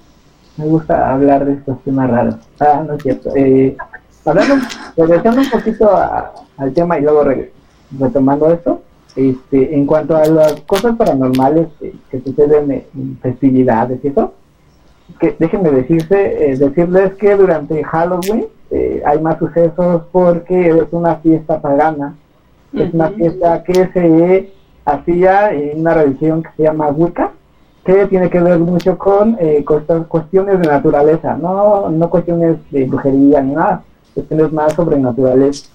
Entonces, el eh, estar en contacto con ciertas manifestaciones naturales es un poder, eh, en cierta forma, pues un poco más eh, amplio, ¿no? Y tiene un mayor alcance. Entonces, la festividad propiamente, o, o más bien original, eh, de lo que deriva el Halloween, pues es una fiesta pagana. Una fiesta donde se le rendía un culto a los seres de la naturaleza. Obviamente, eh, eh, eh, pues dándole el contexto, esta eh, se hace, o se realiza, pues obviamente en Estados Unidos, pero este, tengamos en cuenta que eh, Estados Unidos es una eh, pues una sociedad que está completamente ligada al cristianismo entonces pues estaba mal visto no Eh, obviamente los colonos que llegan a Estados Unidos pues tienen estas ideas más eh, fuertes en cuanto a la idea de pues que la brujería era mala o de que ciertas eh, prácticas eran eh, malas, blasfemas y que tenían que ver cuestiones de, de pues, del diablo y demás. Entonces, Tengo entendido, profe, que no solo es de Estados Unidos esta celebración, viene eh, de incluso del viejo mundo, ¿no? O sea, Sí, de espacios nórdicos todavía se siguen manifestando esta festividad, es más, siguen quemando a la bruja. Sí, No exactamente a la mujer, pero Originalmente sí, digamos que viene de una tradición eh, vikinga, digámoslo de esta forma, y, y pues llega eh, a Estados Unidos, de Estados Unidos es lo que nos llega a nosotros, por eso como que me enfrasqué en Estados Unidos, eh, pero sí, obviamente su tradición es mucho más vieja, y sus eh, deidades también son mucho más viejas, ¿no? Que las que conocemos como, pues actualmente en las religiones eh, cristiani- de cristianismo, inclusive en la propia religión que, que habla sobre cuestiones de, obviamente ya propiamente dicho, eh, el diablo y demás, tampoco eh, son todavía deidades mucho más viejas. Pero digo, llegando al contexto de cómo es que nos llega a nosotros, pues este- es esta celebración y pues ellos lo ven como mal, entonces empiezan a reprimir estas eh, celebraciones y ahí es cuando surge este concepto de que en esas en esas épocas pues salen como seres malignos y demás y de cierta forma eh, pues intentan reprimir eh, pues esas festividades no a partir de ahí surge como pues un concepto diferente a lo que se conoce como noche de brujas o festividad de brujas y empieza a surgir toda esta parte ya también eh, pues ligada a la cinematografía no donde ya vimos pues que eh, la cosa la, la cuestión de los hombres lobo la cuestión de pues, los vampiros las momias. Entonces de ahí empieza a surgir como esta celebración que nos llega a nosotros y que pues aquí nosotros la apropiamos y decimos pues es que padre no entonces yo también voy a intentar pues eh, de cierta forma hacer lo que mi país vecino pues nos está dando como esta influencia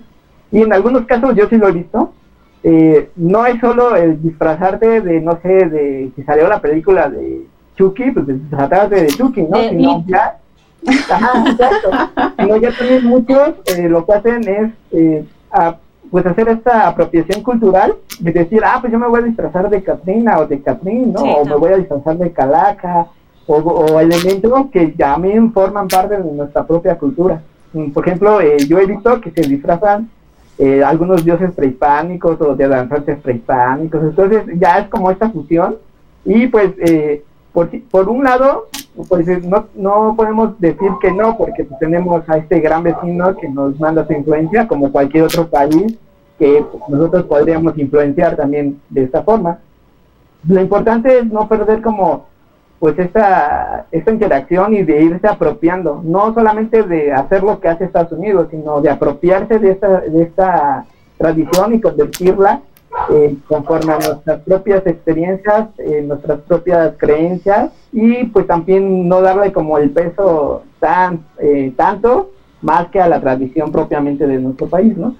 Como lo dice la maestra Luz, no perder el, la carga simbólica, porque cuando tú le, le das un valor monetario y superficial a una tradición, deja de ser una tradición para convertirse en un proceso de moda. Si tú le, guardas esa memoria cultural que desde antes ya viene impregnada y compartes con los que vienen detrás de ti esa carga simbólica, haces un proceso de rescate, de reapropiación de esa tradición. No importa cuánto cuánta influencia pudiese llegar a tener algún tipo de moda, ¿no? El hecho de que hoy estemos hablando en un conversatorio de Halloween no significa que le estamos dando mayor valor sino estamos hablando de una dinámica social que estamos actualmente enfrentando como un grupo social. Pero nuestra labor es justamente volcar nuestro mirar hacia un rescate de lo que nosotros deberíamos de estar reapropiando para nuestros seres queridos a través de un proceso de significación que no debe de perderse. Totalmente de acuerdo con Eric y con Tere esta aportación que acabas de hacer, Eric, es muy, muy buena. Y también a ti, Tere, gracias. porque justo lo que estábamos platicando ahorita también, que de repente salía este, de la mercadotecnia, de las influencias cinematográficas, eh, de la cultura, de la de las diferentes formas en cómo uno lo puede significar, que viene desde nuestros ancestros, ¿no? Lo que nos están contando. O sea, todo esto, si se dan cuenta, va, va generando este, varios puntos, varias variantes, variables, y esto está genial. Entonces, ahora vamos a pasar rápidamente con, porque aquí también hay más participaciones. Por ejemplo, la maestra Celia también quiere este, aportarnos algo. Maestra Celia, ¿estás aquí? Ya sabes, has un Has un a la mesa. eh, maestra, me encanta tu máscara. Gracias. Este, pues sí, yo les quiero contar que la primera vez que yo oí de un Halloween, yo tenía 15 años y me invitaron. La primera vez que dije una fiesta de Halloween y era un reventón que estuvo padrísimo. O sea, eso para mí era un Halloween. Entonces se hacían las fiestas de Halloween, pero era y sí se iba uno de negro y eso, pero más que todo era ir a bailar y a divertirte, ¿no? Este, más que disfrazarte, ni nada, era el pretexto.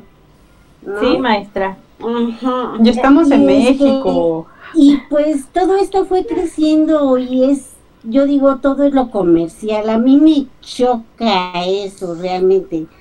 No me gusta para nada ver este, eso, pero bueno, pues hay gente para todo, ¿no? Eh, yo de niña pues solo veía este ofrendas con mi abuelita porque mi mamá nunca puso una ofrenda pero con mi abuelita sí y este y yo las empecé a poner por mis hijos porque a mí me gustaba ver esa esa tradición y hasta la fecha pongo mi mi ofrenda. Pero bueno, eso les quería contar. Para mí el Halloween eran unos reventones padrísimos. maestra, por Yo comparto esa idea, maestra. Yo la comparto. A, mí en lo personal igual me tocó esta parte que este, en casa siempre la ofrenda, ¿no? Pero mi papá en este caso sí es como muy estricto. Ah, bueno, era un poco porque le bajó de no poner música, de que, que, que, Halloween y que nada, mi papá, mi padre es así de, no, no, no, a mí de niña que me invitaron a una fiesta de disfraces, no, olvídense. Entonces, esto de la es lo que les decía, pero ya después, aquí en casa, se empezó, mm, mi tía también dijo, pues, ¿por qué no organizar una fiesta de, de estas, no? Entonces, también armábamos nuestros Halloween. era el pretexto, ¿no? Y que mi papá le chocaba y le choca hasta la fecha, ¿no? Este, pero pues ya ahora ya, ya no nos dice tanto, ¿no? Como cuando estábamos chiquitos. Oye, Cris. Este, porque mi padre sí es así de, ¿qué? Tu mejor disfraz y tu peor disfraz. Ah, mi mejor disfraz. Mm, mm, mm. Pues creo que ha sido este que tengo. o sea, no hay maquillaje porque está de feo. ¿Y creen que encontré este vestido? Que no sé si lo ven bien. No. Es un vestido. Ay, espera, deja apago la cámara. Miren, ah, es que no veo nada. Me quedó aún, no lo puedo creer. Pobre Tere. Eso fue lo mejor de todo de hoy, que dije, en la pandemia ya engordé, pero Bueno, el mejor. el mejor fue este, que tengo aquí guardado y ya lleva un tiempo. Ajá. Ya llevo, Les voy a decir. miren, Vuélvelo a mostrar, A ver. pero déjame hacer con la cámara. Pobre Tere. dale unos ojitos a tu, a tu sábana, A tu- Tere. Ah, ya no te va a servir. Oigan, ¿alguien más que quiera compartir su Yo peor? les voy a decir un secreto. Soy Luz. Sí, Luz, dinos, tus- Yo nunca me había vestido de, nunca me había disfrazado. ¿eh? ve Luz, siempre hay una La primera, primera vez. vez. Bravo. Porque traigo- como bien dice, ajá, Traigo un vestido. Genial. Oh, ¡eh! Luz también. qué guapo. Yeah. Se ha de ver muy bien. Imagínatelo. Ahorita le tomo foto. ¿Y qué se siente? Este ¿Cómo se siente? especial. ¿Cómo se siente con este disfraz, maestra? Maestra Muy Luz. bien, muy bien, porque sigo mis tradiciones. Genial. Bien. Eso, Y maestra. que iba, sobre todo que iba a estar con mi grupo querido. Ay, qué gracias, maestra. No. Maestra. Muy bien, manda foto, Cris, al rato se Oigan, las manda. Por ¿Alguien más? favor, y una captura de Oigan, pero por aquí ¿Alguien más? también estaba David, creo. David también nos quería decir, comentar algo. Pero coméntenos también esta parte de su peor y, y su...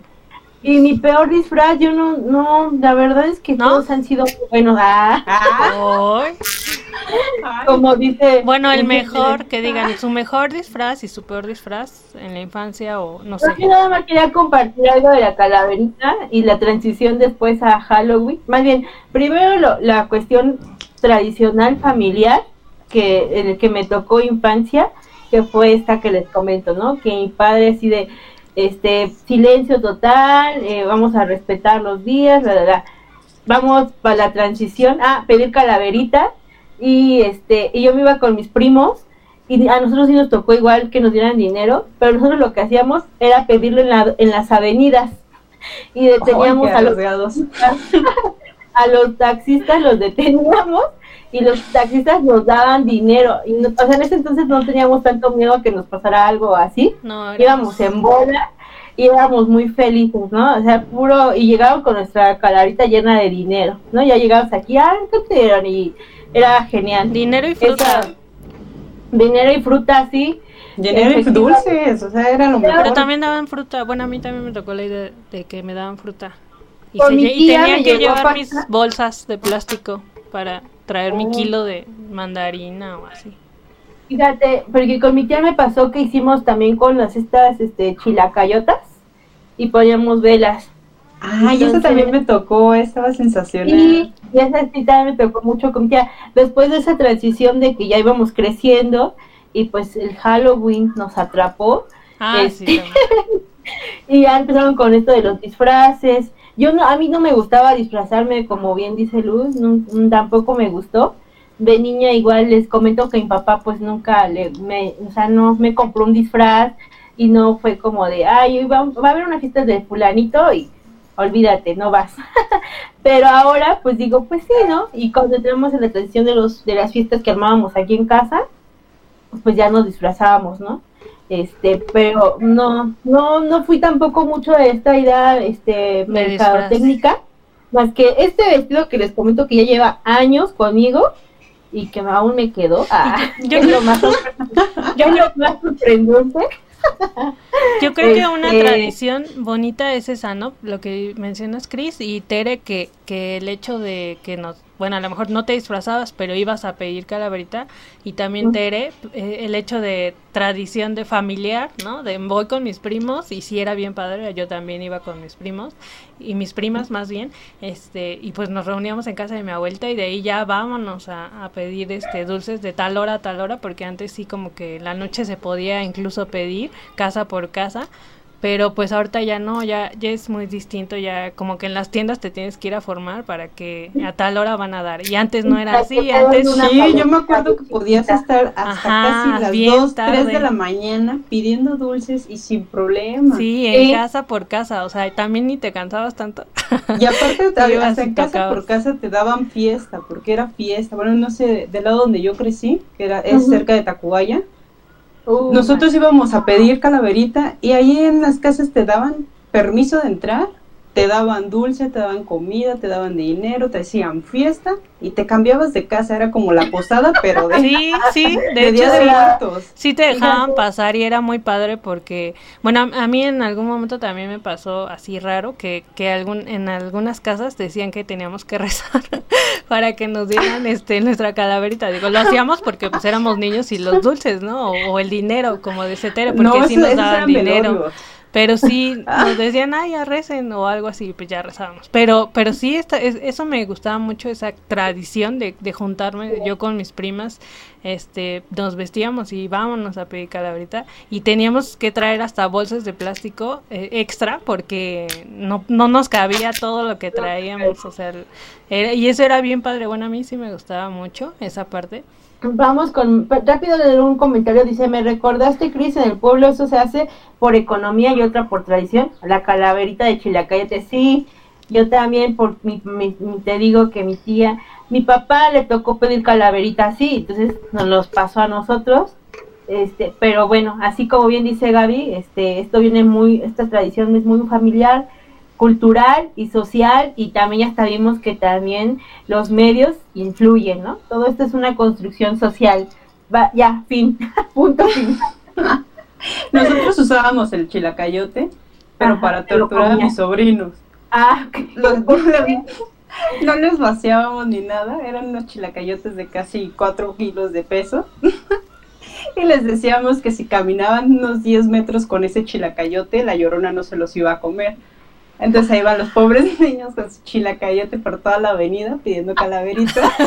Te pasa, qué malvada eres. Bueno, vamos a, a, pasar con David, es que todavía nos escuchas, David. Marta Delgado, Marta, Marta también había pedido la palabra. Bueno, yo les quiero platicar que otro, otro de los puntos que creo que también era bien, bien importante en que me tocó a mí pasar aparte de que también nos uníamos, no al Halloween porque tampoco me tocó, nos tocaba eh, eh, pedir calaverita, y sí, en cuestión de cuando andábamos pidiendo la calaverita en las casas a donde íbamos, porque eran unidades completas o lugares así, era de que cuál es el mejor disfraz para darle eh, el, dulce o lo que la fruta, ¿verdad? Porque sí ya era dulce fruta pero eh, les puedo platicar que aquí, por ejemplo, en San Pancho, que es Iztapaluca, San Francisco Cuautla de Iztapaluca, donde está su casa de ustedes, es pueblo, es pueblo todavía, y aquí se empezaron a hacer tradiciones hace que serán cinco o seis años, no recuerdo, en donde empezaban a haz tu disfraz, ven, y eso es a lo que voy, a la creatividad que tenías que tener en el momento para poder hacerlo, porque por ejemplo, nosotros fuimos nueve mujeres y un hombre, no había dinero como para disfraz, no había nada. En cuestión de con ya casada, a lo mejor también la economía no estuvo muy buena cuando estaban mis hijos pequeños. Y era de que, ¿cómo vamos a ir? Porque afortunadamente aquí en la calle todavía siguen saliendo los chiquillos, gracias a Dios todavía pueden andar en la noche. En este pueblo creo que es dos, tres de la mañana y todavía los chamacos andan de un lado a otro eh, era de, señora Patti, nos vamos a ir a tal evento que va a haber, y, es que van a haber concurso de disfraces, ¿no? Ah, ok, pues a disfrazar les puedo platicar y presumir que ganamos creo que dos, dos de disfraces, disfracé a mi marido, te dejó mi marido, este, los tratamos de atropellado, en ese tiempo él tiene un accidente en la pierna, en donde le hicieron hace muchos años un injerto pues este injerto le quedó, no sé si algunos saben cómo queda, ¿no? Como que las venitas muy marcadas. Bueno, le dimos a él un, una, este, un pantalón roto, le pusimos un montón de cosas y ahora le vámonos a- al, al, al evento, ¿no? Entonces, son lugares donde todavía puedes andar y los chiquillos andan también eh, en, en los concursos. Esta vez ganamos 300 pesos.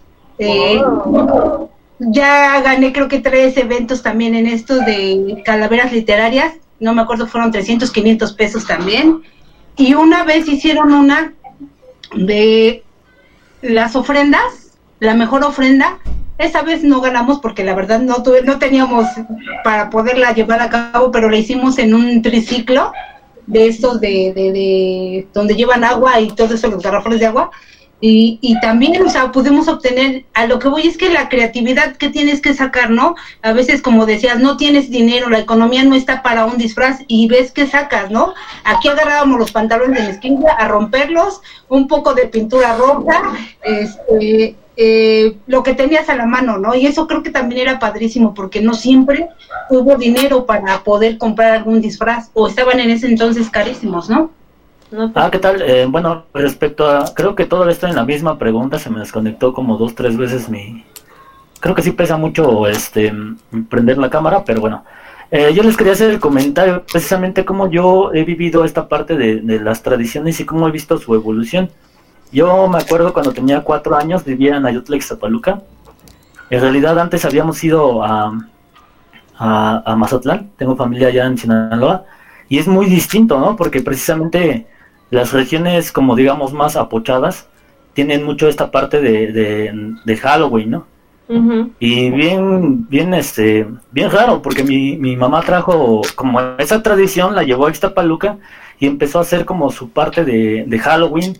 En realidad había mucho esta, este sentido de que no había como disfrazarse. Yo me acuerdo que muchos niños meramente llegaban con su chilacayote, un poco tallado, porque ya existía esa parte de, de que las calabacitas y todo ello, no existía tanto el plástico, como ahora ya vemos tanto plástico que hay de las calabacitas, calaveras y demás. Pero en algún tiempo nada más llegaban así, a lo mucho una máscara, a lo mucho así algo, ¿no? Entonces mi mamá empezó a organizar Halloween como tal. Eh, en ese sentido, pues hubo algo bien raro, un fenómeno que a mí se me hizo muy raro porque tanto como la generación detrás de mi mamá nos hablaba un poco como esta parte del Día de Muertos. Eh, por ejemplo, a mí me, yo me acuerdo mucho, este, me, quedó mucho la leyenda de, de que los muertos llegan, los perros los ven y que si tú los querías ver te tenías que poner la gaña de los perros. No lo recomiendo porque te da una conjuntivitis bien fea. Pero bueno, más allá de ello, este, también recuerdo hace seis o siete años estaba yo en Monterrey y precisamente eh, lo que mencionaban, muchos estados como del norte tienen otra idea muy, muy, muy diferente, ¿no?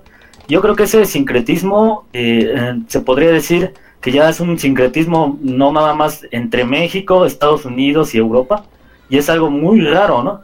Ayer pasaba precisamente por una casa acá donde vive mi mamá y se me hizo bastante extraño porque de fondo está la, la, la ofrenda, pero todos los demás adornos y afuera, lo del patio, la fiesta, es Halloween, ¿no? Y en ese aspecto también me cabe mucho este, ese, pues esa duda, ¿no? De hasta dónde llega la tradición, hasta dónde llega la costumbre, porque yo lo que veo aquí, al menos donde vive mi mamá actualmente, es en el fondo de Ixtapaloca y cerca de donde vive la maestra Pati, saludos Pati.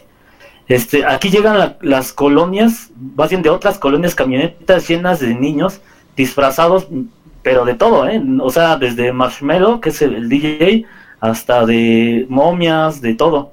Hace dos, dos o tres años estaba yo en, en Coyoacán, precisamente como no hay tradición en mi familia acerca de ello, ya actualmente, siempre ando, es como mi Navidad, ¿no? Ando de aquí a allá. Y este, y me pareció también bastante raro, porque en la zona sur, al menos allá en Coyoacán, ves de todo, ¿no? Desde Batman y Gatúbela hasta pues una, una calaca, digamos. Pero ya es muy raro que se vean Catrinas precisamente más tradicionales. Ya actualmente es como mucho la Catrina, así muy elegante, ta ta ta, ¿no? Y a lo mejor sí tiene que ver con lo que hizo, con lo que, con lo que hicieron este los antiguos pintores, y en este caso el, el grabador, eh, se me fue su nombre ahorita, pero bueno, Diego Rivera precisamente fue el que le llegó a dar como esta identidad de Catrina. José Guadalupe Posadas, sí, cierto.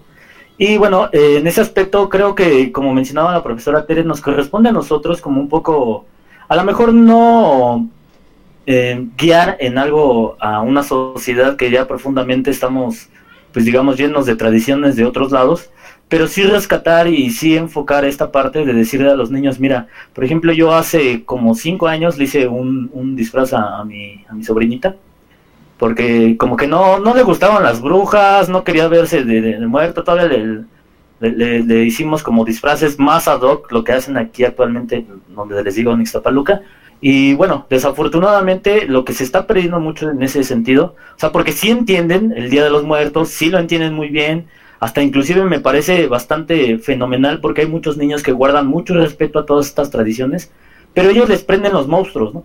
Entonces cuando tú les vendes como que la idea de que hay un monstruo, por ejemplo yo a, mi, a mi sobrina obviamente no existía ese monstruo, pero decía que era un monstruo de un lago que, que existía por acá porque el, suéter le quedaba bastante grande, le hice unas guerras con papel y, alambre y este y ahí va como las manos arrastrando como estaba muy chiquita te decía, no, pues es que tú eres un monstruo del lago, y es que aquí en los lagos de alrededor, bueno, allá en San Francisco, ahí había este eh, estos monstruos y salen. Entonces les empieza a llenar un poco como esa mitología que no les llena los, pues, digamos, Europa, no les llena eh, Estados Unidos, inclusive en Estados Unidos tampoco hay mucha idea de, de, dónde viene esta tradición. Como decía el profesor este Eric, sí hay este un contexto, es más europeo, pero precisamente no hay eso, ¿no? Entonces yo creo que dentro de cabe ahorita actualmente a nuestros niños habría que va más bien este implementar esta mitología, digamos, este este mundo onírico, esta parte fantástica que precisamente ellos le, compran esa idea de decir, ah, yo soy un monstruo, ¿no? Y bueno, yo en lo personal eh, tiene mucho que sí me gusta el disfraz y demás, pero desde chavito como me acostumbraron a esta parte y que vi también y que me sigo llenando de muchas tradiciones en, de muchos lados, me gusta vestirme de cosas raras, ¿no? A veces cuando de plano así no tengo que hacer, este, pues ya nada más de calavera ya, ¿no? Pero en, en ese aspecto yo creo que todos tenemos esa, ese ímpetu de querer regresar, querer mitificar algo que precisamente nos han llenado de tantas tradiciones, de tantas costumbres, de tantas ideas. Y, bueno, sí, sí, concuerdo en esta parte que, nos corresponde un poco más a las generaciones más pequeñas, darles una guía de decir, bueno, ¿sabes qué? Por ejemplo, está este monstruo prehispánico, está esta tradición, está esta leyenda, está esto, está lo otro. A lo mejor en ese aspecto pues tendríamos esa obligación como, como mexicanos primeramente y, y también como seres humanos de hacer algo que no sea tan por arriba del agua, ¿no? Yo también creo que cuando tenga hijos sí este, voy a a inculcarles mucho esta parte de, sí, poner ofrendas, sí, este, regar esa tradición de toda la mitología que existe detrás, o más bien todo, esta, todo este contexto. Y pues bueno, yo nada más este, quería comentarles eso porque precisamente, pues creo que a mí lo importante actualmente en ese aspecto sí son las tradiciones, pero más allá de eso también es que los niños entiendan las tradiciones y que las adopten. Oye, Muchas gracias. comentar algo sobre David, que él tiene varios, sí tiene personajes, de hecho como tallerista de la Faro. A ver, eh, compartir ahí con, eh, con él en unas actividades de verano, ¿no te acuerdas David? Con el capitán Kapuscinski, sí, ¿verdad? Sí. sí, David tiene esta parte, eh, un comentario personal que yo me quiero hacer, de disfrazarse, de, explorar mucho la creatividad, este, y qué genial que, que así sea, y que, y que bueno, que esta parte de que hay que, este, desde niños, ¿no? No precisamente que sean tus hijos, quizá tu sobrino, tu sobrina, no sé, este, inculcarla. Pero igual cuando vas creciendo, no olvidarte de esa parte, David, y creo que tú eres un ejemplo de ello. Este, o sea, sí, adulto, joven, este, sigues haciendo esta parte, ¿no? Creas historias y eso está increíble. Por ejemplo, el maestro Félix decía que este también nunca se ha disfrazado y que también está se está poniendo una máscara por primera vez. Uh, ¿Quieres comentar eso? respecto, maestro? Pues sí, este, de hecho, por si yo en mi infancia, en realidad, este, no tuvimos esa oportunidad de, pues igual a lo mejor de disfrazarnos, este, el maestro se destaca por los alebrijes, que de hecho hay dos, o son dos, o, maestro, los que están afuera de la Faro Tláhuac. Uno. Uno, nada ¿verdad? Y y calaveras y bueno, todo lo que nos has compartido. Sí, Y qué padre. Viste, eh, no sé, que junto con la maestra Luz, que no sé si alguien más tenga como que esta primera vez que se disfrazó o puso algo en, en, un- en su rostro. Pero muchas pues, gracias por eso. apertura, gracias por, por eso y este y por compartirlo con nosotros. ¿Y qué creen? Que ya estamos por cerrar, Ya pero casi, ya casi. algo. Y la maestra Marta Delgado nomás no nos dijo. No, ¿Se yo dieron quería- cuenta que el maestro que Félix nos hizo ver que nosotros somos parte de un consumismo social? También. Es que no dejan hablar. Ay, Ay, Marta. no, ya ves, yo te dije que Marta quería hablar. Ya, lo siento. Vamos, Marta. Y vas a pedir la palabra. Sí, Vamos a vamos Marta. Bueno, Primero Marta. De- Hablan lo que quieras y aquí estamos. lo que quieras. De ¿Cómo está? No sé. No. Pues, la experiencia de- para mí del Día de Muertos es muy eh, amplia porque pues tiene, o sea, en, cuanto a mi, mi familia, pues realmente, pues no, no es una tradición así que la tengamos como muy presente en el sentido, o sea, sí se pone ofrenda, pero no es una ofrenda eh, típica en donde pongamos como todos los elementos que implica una, una este, pues sí, una ofrenda, ¿no?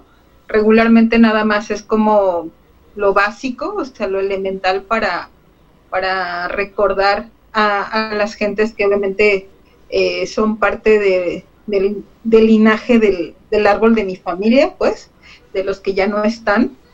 Pero eh, en realidad siento que el Día de Muertos, al menos desde mi muy personal este, forma de verlo ha sido como desde una cuestión de, recordar que todo el día está, todo, todo el tiempo desde que nacemos estamos muriendo, o sea, ya, ya estamos eh, teniendo esa, esa parte de ir, este, pues sí, como que tenemos un cierto tiempo de vida, ¿no? O sea, es como un tiempo de reflexión, al menos desde mi muy particular eh, punto de vista, o sea, para mí es una reflexión sobre la muerte, sobre la vida, sobre el por qué estamos aquí, el para qué estamos aquí, o sea, sí entro en un proceso de, filosófico reflexivo, ¿no? Pero este pero algo que por ejemplo hace ratito eh, que comentaban sobre los disfraces,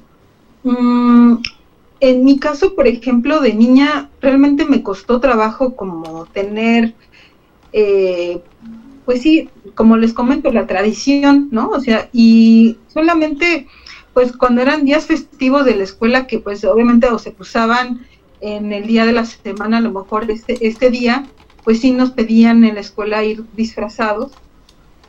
Ahorita estaba haciendo memoria y eh, en mi caso, por ejemplo, se usaba una caja de cartón Sí. y se metía una veladora y este y con eso nos íbamos a bueno aquí con mis vecinas pues me iba a pedir calaverita y este y el disfraz pues era a lo mejor un vestido viejo que se tuviera en el closet no y este y tratar de ver de qué este creo que de lo que me llegué a, a, a vestir fue como de, de estas como eh, holandesas este que tienen el vestido largo y con su babero y este y una cosa así eh, más como antiguo y así me fui a pedir calaverita no y este pero en realidad no no no era mucho como de esa parte no como que realmente fue más la parte de pues de conmemorar el día pero por una cuestión más como de les digo como de reflexión, Reflexión. de, de introspección ajá y eh, y ya Súper. Gracias, maestra. Muchas gracias, maestra Marta. Muchísimas gracias por esta aportación. Una aportación más, más val- igual valiosa como todas las que se han dado en este conversatorio. Así es. Este, lo que comenta la maestra Marta, y como ya habíamos dicho también, creo que en este conversación ya se había mencionado, las diferentes formas en cómo nosotros, nosotros manifestamos, eh, hacemos homenajes o hacemos ofrendas, ¿no? Lo que nosotros desde nuestro, desde nuestro sentir creemos y consideramos. Ya vamos a ir cerrando. Vamos, Eric. Hola, pues, ya para cerrar, eh, igual yo nunca pedí calaverita como tal, pero pues sí acompañado a mis primos y demás. Eh, Halloween, eh, nunca fui a una fiesta, pero me disfrazaba. ¿De qué? Siempre era, siempre era lo mismo, eh, de vampiro, entonces era súper mega fácil. Y pues siempre era, o sea, nunca hubo un disfraz este, Peor. malo, ¿no? Porque Ah. siempre era el mismo.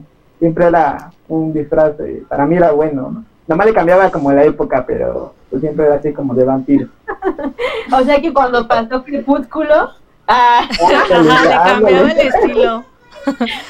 Ahí estaba época, por eso bueno de, de este de Marshmallow que decía eh, eh, este David me recordó porque mi sobrino mi sobrina hace un año también Marshmallow y yo quién quién es ese Sí. entonces ahora este pues por la época por la moda por lo que ustedes quieran.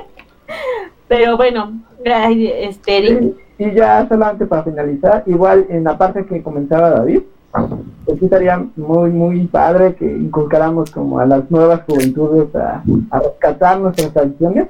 Y como dato curioso, pues existe un bestiario de India donde hay seres fantásticos eh, de la época prehispánica o de lo que los españoles consideraban eh, como monstruos eh, prehispánicos, ¿no? Entonces también estaría muy padre rescatar como esa información y transmitirlo a generaciones pues que van empezando y que van entrando en esta dinámica de, de la tradición. súper de Muchas gracias, Eric. Bueno, de hecho, así tal cual, yo no me he disfrazado muy seguido. O sea, creo que esta es la segunda o tercera vez, cuando mucho que me he disfrazado. Lo que sí recuerdo es que cuando yo era niña, eh, mis- eh, bueno, nosotros somos de, de Oaxaca, pero en, en un pueblo que se llama Yucuita de mi papá, ahí nos, eh, eh, bueno, por alguna razón nos tocó varias veces estar en fecha de muertos, ¿no? Y entre los primos y todo, a nosotros no, eh, de hecho no es tradición de, de- de pedir calaverita, porque ahí se tiene la idea de que viene o que baja el señor del monte. Y el señor del monte por esas fechas eh, baja tocando una campana. Entonces tú tienes que tener cuidado porque efectivamente se lleva a eh, se lleva a los niños, ¿no? Entonces, mm, o sea, por eso era el, el temor de, de- de no dejar en esas fechas a los niños solos, ¿no? Porque además pues, está el llano, o in- inclusive eh, yo recuerdo que eh, por esas fechas, a- hace muchos años, un niño se cayó a un pozo, ¿no? Entonces decían que por haberlo dejado eh, hacer travesuras, y, y llegó el señor del monte y se lo llevó. Entonces a nosotros, sí, sí, sí. Entonces a nosotros no se nos permitía, no es tradición de, ir a pedir calaverita, pero sí se nos hacía los dulces eh, que, que nos gustaban, o sea, eh, se hacía la oración, se, se rezaba, pero nos, nos hacían la, la calabaza en tacha y nos hacían los buñuelos, unos buñuelos especiales, ¿no? Entonces era como para conmemorar eh, es- eh, esa pequeña festividad con los, con todos los primos, ¿no? Entonces, eh, y eh, se, meren- eh, se hacía la oración y después de hacer la oración se merendaba, eh, eh, se ofrendaba los muertos, se, se ofrendaba al altar, se, se, eh, eh, hacía, a- los niños hacíamos una presentación ante, el altar, nos colocaba una, una, una, cruz en el pecho y cada uno iba a hacer su presentación ante el altar y rendirle respeto a nuestros antepasados, ¿no? Y una vez que se le rendía respeto, entonces ya en la mesa pues ya se nos tenía preparado todos los, eh, pues todas las viandas, los dulces, eh, los buñuelos, yo me acuerdo muy bien de los buñuelos, que era algo que a mí me gustaba mucho. Entonces, y bueno, pues ya merendábamos y todo y seguíamos jugando, ¿no? Esa era, era, era nuestra tradición porque realmente yo de niña eh, en, eh, en realidad no, no, no, y no nos, no nos disfrazábamos. Y ya aquí en la ciudad yo, yo crecí en la Narvarte en, en mi infancia y en la Narvarte menos, ¿no? Y además una cosa, yo recuerdo que por estas fechas hace mucha neblina. Es un Ajá, y está terrible. Para mí es una fecha de rezo y todo, pero también es una fecha imp- imponente. ¿no? Sí, sí es, sí es una fecha en la que sí se debe de guardar cierto respeto, ¿no? Es algo que mi mamá nos ha inculcado, por eso nosotros la, la tradición que nosotros tenemos es una mezcolanza. Ponemos la ofrenda y como ustedes mencionaban, ¿no? A veces se pone música, hay ocasiones en que no. Todo depende como de fechas, momentos, contextos, pero en casa por lo regular Hoy se comienzan preparativos. Desde el día de mañana se comienza poco a poco, en las primeras 12 horas, se comienza a colocar la ofrenda. Bueno, este, yo les agradezco a cada uno de ustedes lo que han dicho, lo que han compartido. Yo sé que no todos podemos hablar porque somos muchos aquí, este, pero me gustaría primero saber también que cada uno de ustedes me cuenten su disfraz, por qué se disfrazaron de eso, qué, de qué es, y después de eso nos digan, este, o nos den alguna recomendación para, para ver, no, ya sea de Halloween, ya sea de, de, no, película, una película, ya sea de Halloween o de Día de Muertos, lo que ustedes quieran, que hayan visto que ven o que están viendo en estos días. Marta está alzando ya la mano, ya. Va, primera. Vamos, maestra. Bueno, chicas, en mi caso, eh, por el taller que tengo con los niños, este, ellos por bueno, por su petición de, que ya habían tenido la experiencia de hacer sus máscaras, me pidieron que hiciéramos sus máscaras. Este, y pues yo me atreví a meterme en este rubro de, de hacer este, máscaras, pero y bueno hice este zorro porque a mí para mí el zorro representa bueno eh, a, nivel símbolo, es como que todo lo que representa la mente, o sea, toda esa parte como de, de, la imperfección del, del ser humano, así para mí representa el, zorro. Para mí esto representa la muerte, o sea, el rollo de estar como muriendo de, este, como bien lo dijo el maestro Félix, ¿no? De vivir eh, solo por hoy, pero al mismo tiempo es como, este, pues eso, como ir muriendo eh, de instante en instante, ¿no? Bueno, en cuanto a películas, eh, por ejemplo, en mi caso, cuando fui niña, este, a mi familia sí me gustaban mucho esas películas como muy clavadas, como El Exorcista y, este, todas esas muy densas. Muchas gracias, muchas gracias, maestra Marta. Me encantó tu máscara, me Sí, a mí también. porque yo sí me encantó, yo la quiero. Está muy bonita, yo quiero hacer un logo. cómo igual que el de la maestra ah. Celia. Pero bueno, por aquí vamos después con la maestra Luz, creo que después pidió la palabra. En las películas hasta el viento hasta el viento tiene miedo. Ya uh, buenísima película. Es la que me gusta. Bueno, y la que les recomiendo. Muchas gracias. Eh, ¿Y su disfraz, maestra? ¿De qué disfraz, ah, intenté, con lo que tenía, disfrazarme de, de esta, de la de Guadalupe Posada. De la Catrina. me encantó la creatividad que tuviste con tu diadema de cempasúchil. ¿Y el fondo? ¿Quién te ayudó a hacer este fondo? ¿Cómo lo pusiste, Luz? Eh, me ayudó Santi. ¿Dónde está maestra? ¿Nos puede alzar su mano? Nos va a tener que... Ah, ya la vi, ya la vi. Super maestra. Muy bonita maestra. Y las de la frente. Sí, se ve muy bien. Las de la corona, las de la diadema me las robé de la, de la, de la ofrenda. Ahí luego me las cobran mis hijas. Muchas gracias, maestra. Gracias, ¿eh? Bueno, yo no sé, esta máscara me gustó, eh, el año pasado la compré, precisamente por estas fechas yo me fui a dar una vuelta por el centro, andaba por Regina y todo, y bueno, pues era un ambiente muy festivo, y vi esta máscara y dije, ay, está muy padre, ¿no? Se me hizo como muy ad y el sombrero es un sombrero que, que luego lo uso para así algunas grabaciones, a grabar un video, y, y estas flores que ahí están medio marchitas, es una corona que ya tiene muchos años conmigo, no la hice en un taller y, ahí la tengo. Entonces dije, ah, quedó bien, y playera así de, muerto, así que me gusta. Entonces, también mis aretes son de calaca, miren. Ay, geniales, maestra. Wow, todo el outfit. Está bien padre, está muy bonito. Vamos con Eric. Sí, vamos. Hola, pues mi máscara, pues son de las que usaba para una sesión fotográfica y improvisada.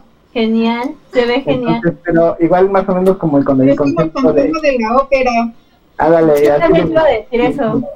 y igual así como pues algo así mí- místico no que, que esconde como su personalidad atrás más o menos y bueno eh, películas pues, hay muchas y, y me gusta mucho este género así como de culto y género de terror y, y cosas de sectas y así igual la animación me encanta y pues uno de mis directores favoritos es Tim Burton entonces por Oh. ejemplo está Pesadilla Sí. antes de Navidad que pues tiene que ver con Ah, todo sí, ese sí. de Halloween. eh, por ejemplo, está una coproducción que hizo este, Coraline. eh, Ay, está bien padre esa. muy, muy. Entonces también hay unas películas como más de culto y, y, pues de, A ver, de cuál. Y demás. Por ejemplo, están los Peratus, como la clásica. Ay, sí, esa. Nosferatu, pero muda, ¿no? Eso da mucho miedo. Esta de Nosferatus apenas en, en TV UNAM estuvo saliendo. No sé cuántos años cumplió. Este, hicieron un homenaje. Y esa sí da miedo, la verdad. De, de hecho, también tiene una versión musicalizada en vivo. Sí, en ¿no? remake y está también bien padre y da miedo. Eh, también, por ejemplo, actualmente, eh, pues la serie de Sabrina está súper genial.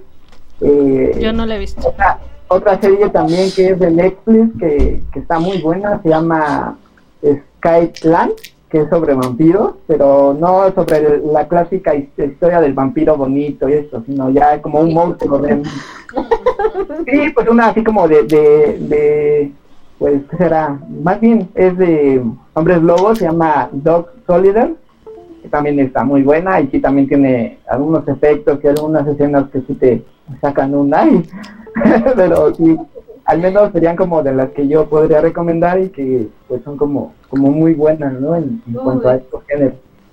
Genial, Eric. Muchísimas gracias. ¿Cuál? Sweeney Todd también es de Tim Burton.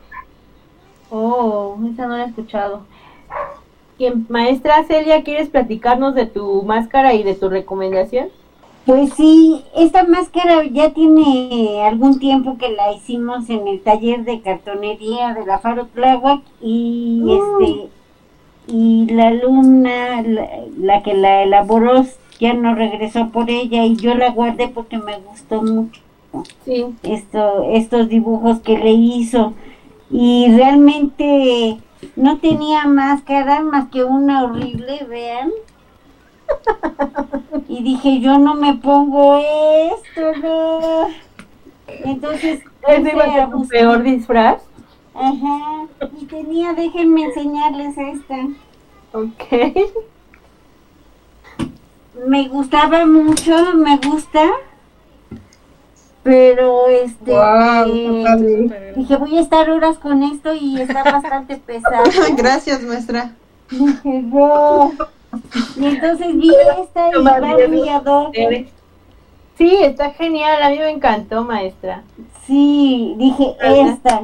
¿Y qué películas nos recomiendas? Pues yo les hablaba de una mexicana Macario que me encanta, es una película buenísima, muy tradicional, muy blanca, ¿no? De hecho, Este, y hablaban de otra que me gustaba mucho, bueno, esas de de la profecía, esas me gustan. Maestra, muchísimas gracias por Sí, y este Gracias. Cris, Cris, se llama más negro, más negro que la noche. Ay, claro, sí. Esta también se la recomiendo yo también, está muy buena.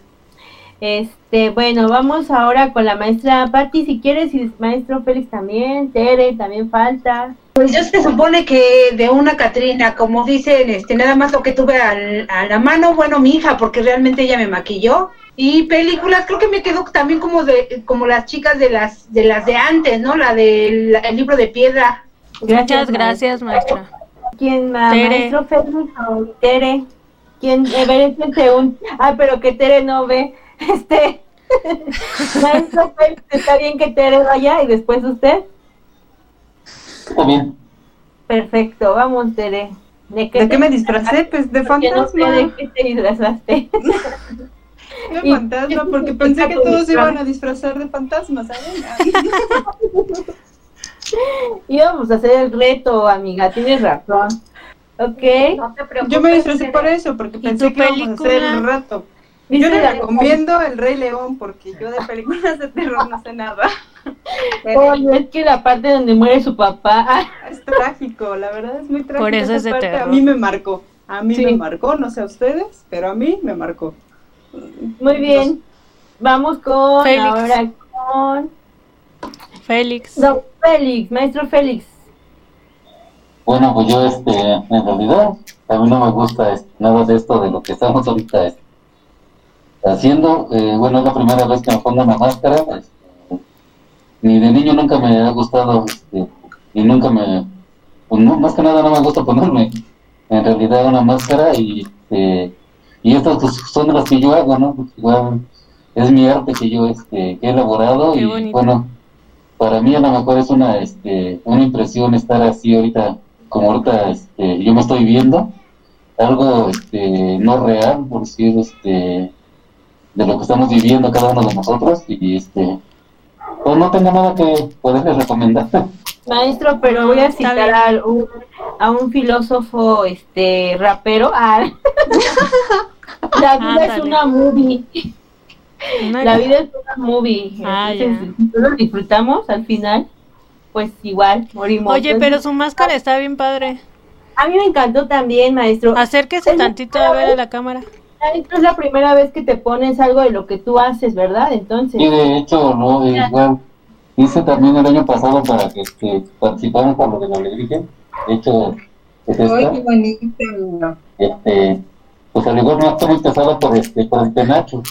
Entonces, esta que yo tengo ahorita pues está más ligerita y digo, no, pues estaba, bueno, pero pues es parte de lo que me ha gustado y hasta ahorita es la primera vez que yo me pongo, este, algo para, pues para esta presentación más que nada. Maestro, y Este, aparte me recordaste mucho a una serie que yo, una serie, un anime japonés que me encanta, que se llama Ataca a los Titanes, que, híjole, y yo creo que incluso ellos también la influencia que tienen estas, las personas que hicieron esta se- serie, porque sí se ve, o sea, hay un, como un tipo, paren, un parentesco ahí. ¿No la has visto, maestro? ¿No sabes de lo que te estoy hablando? Eso hablando, maestro. Inclusive de todas las películas que ahorita están comentando, este, pues ignoro qué, este, qué signifique, como cuando empecé yo este, a aprender de la computación. Ni las Ignoro, veo, maestro, ni las veo. Maestro, yo opino que usted y yo armemos otro conservatorio, perdón, Para ver películas. otro, un conversatorio, solo entre De- nosotros y hablamos de cosas diferentes, no películas. No Ay, hablemos de, de películas de terror. no, y, este, y qué bueno, por si ahorita lo están platicando, pues es bonito, sano, este, estar, este, recomendando ese tipo de, de películas o simplemente de, de lo que cada quien, este, ha vivido, de lo que cada quien ha, este, pues más que nada visto en, este, como películas. Yo definitivamente, pues igual, este, es difícil yo que me siente, este, a ver televisión casi por lo regular, ahorita en las noches, estoy haciendo, bueno, eh, estas son unas alajadas lo que estoy haciendo. Ya estamos por terminar Ya. esta... Perdón, La- está empezando a llover, pero quiero saludarlos todos con esta luz. No me pude este disfrazar, pero quiero este por lo menos decirles hola. Voy a prender mi cámara. Claro, no sé qué están hablando, pero pero hablando de brujas y esas cosas, Oh, se ve padre. Sí, se ve padre. Maestra, recomiéndanos una película de terror, ya Terror. para finalizar. Y este, bueno, acabamos de ver cómo improvisaste, entonces ya no es necesario que nos digas. No, ya no, así está bien. soy toncha la ahorcada. Salí fuera. Ya, genial. Yo no La veo. La película que yo recomiendo. una foto. Sí, dinos. Ahora sabes lo que siento. Y miren así. A ver, maestra, dilo en tono así como nos estabas diciendo. Como Yo terminaste. Ahí va. Ya vi, ya vi. Ahí va. Yo les recomiendo la película de.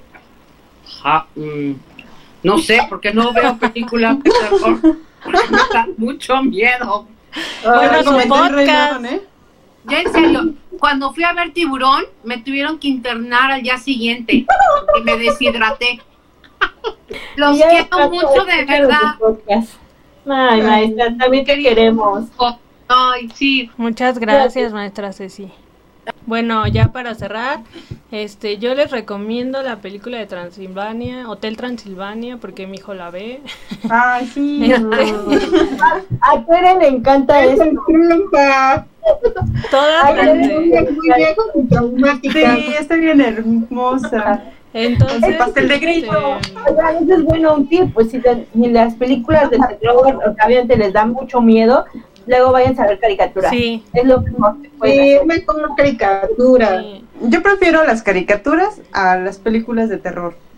Yo he Yo visto las que me han recomendado, pero soy muy mala haciendo que cinética. vio algo de chico, que vio esas cosas horribles, pues imagínense. Sí, No. quien crece traumado con eso no quiere volver a regresar a esas películas. Bueno, ya, y Gaby, ¿cuál Y- otra más? Este, pues todas las de Tim Burton son muy buenas, como El cadáver de la novia es muy bonita. Este, Me encanta. Y bueno, pues yo me maquillé nada más así como disque de Arlequín, porque ah, yo me iba a disfrazar de David Bowie, bueno, me iba a pintar de David Bowie, entonces, pero Ajá. no me quedó, entonces ya, me quedó este porque el año pasado me, me pinté del Guasón y me gusta mucho. Este, también vean la película del Guasón. Entonces, eh, Ay, bueno, ese era, eso era mi, mi, mi participación el día de hoy. Muchas gracias. Cris, dinos tú. Maestra, me encantó tu disfraz, debo decirlo. Este, Sí, a mí también. Es que no me gustó nada mi maquillaje, bueno, lo vi. pero ya era demasiado tarde cuando sucedió esto. y el maquillaje Renací, dice Chris. Está padrísimo tu maquillaje. Sí, está padre. muy padre. Pero la verdad tengo que admitir que yo no, me, yo no lo hice. Fue una sobrina mía que llegó de rapidísimo y me dijo, Oh. ¿por qué no antes?". Ay, pero a ver, ahora sí yo quiero verlo. Yo no lo vi. Voy a, ahí tomé algunas fotos, se las voy a mandar. Tu película. Maestra, yo tengo muchas recomendaciones, pero la que le voy a hacer porque hay muchos que no les gusta tanto el terror, pues la de vacaciones de terror de Pedrito Fernández.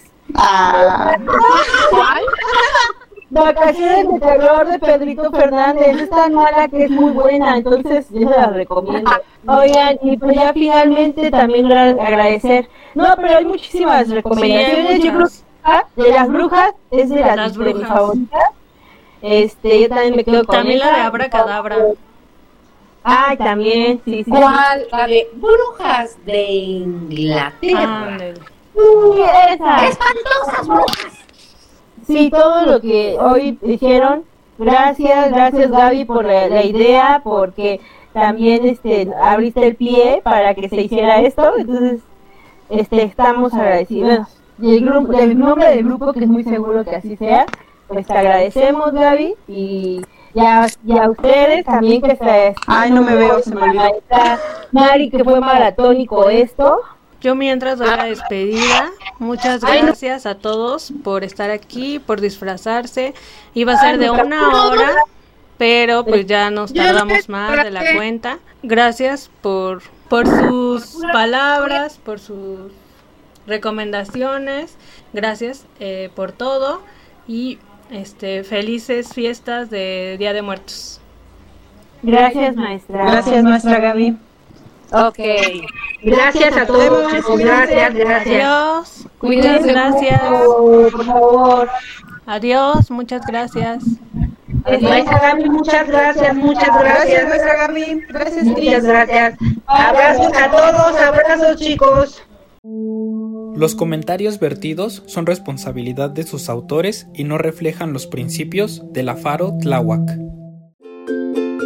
La Faro Tláhuac, recinto dependiente de la Secretaría de Cultura de la Ciudad de México y en coordinación con la red de faros, presentó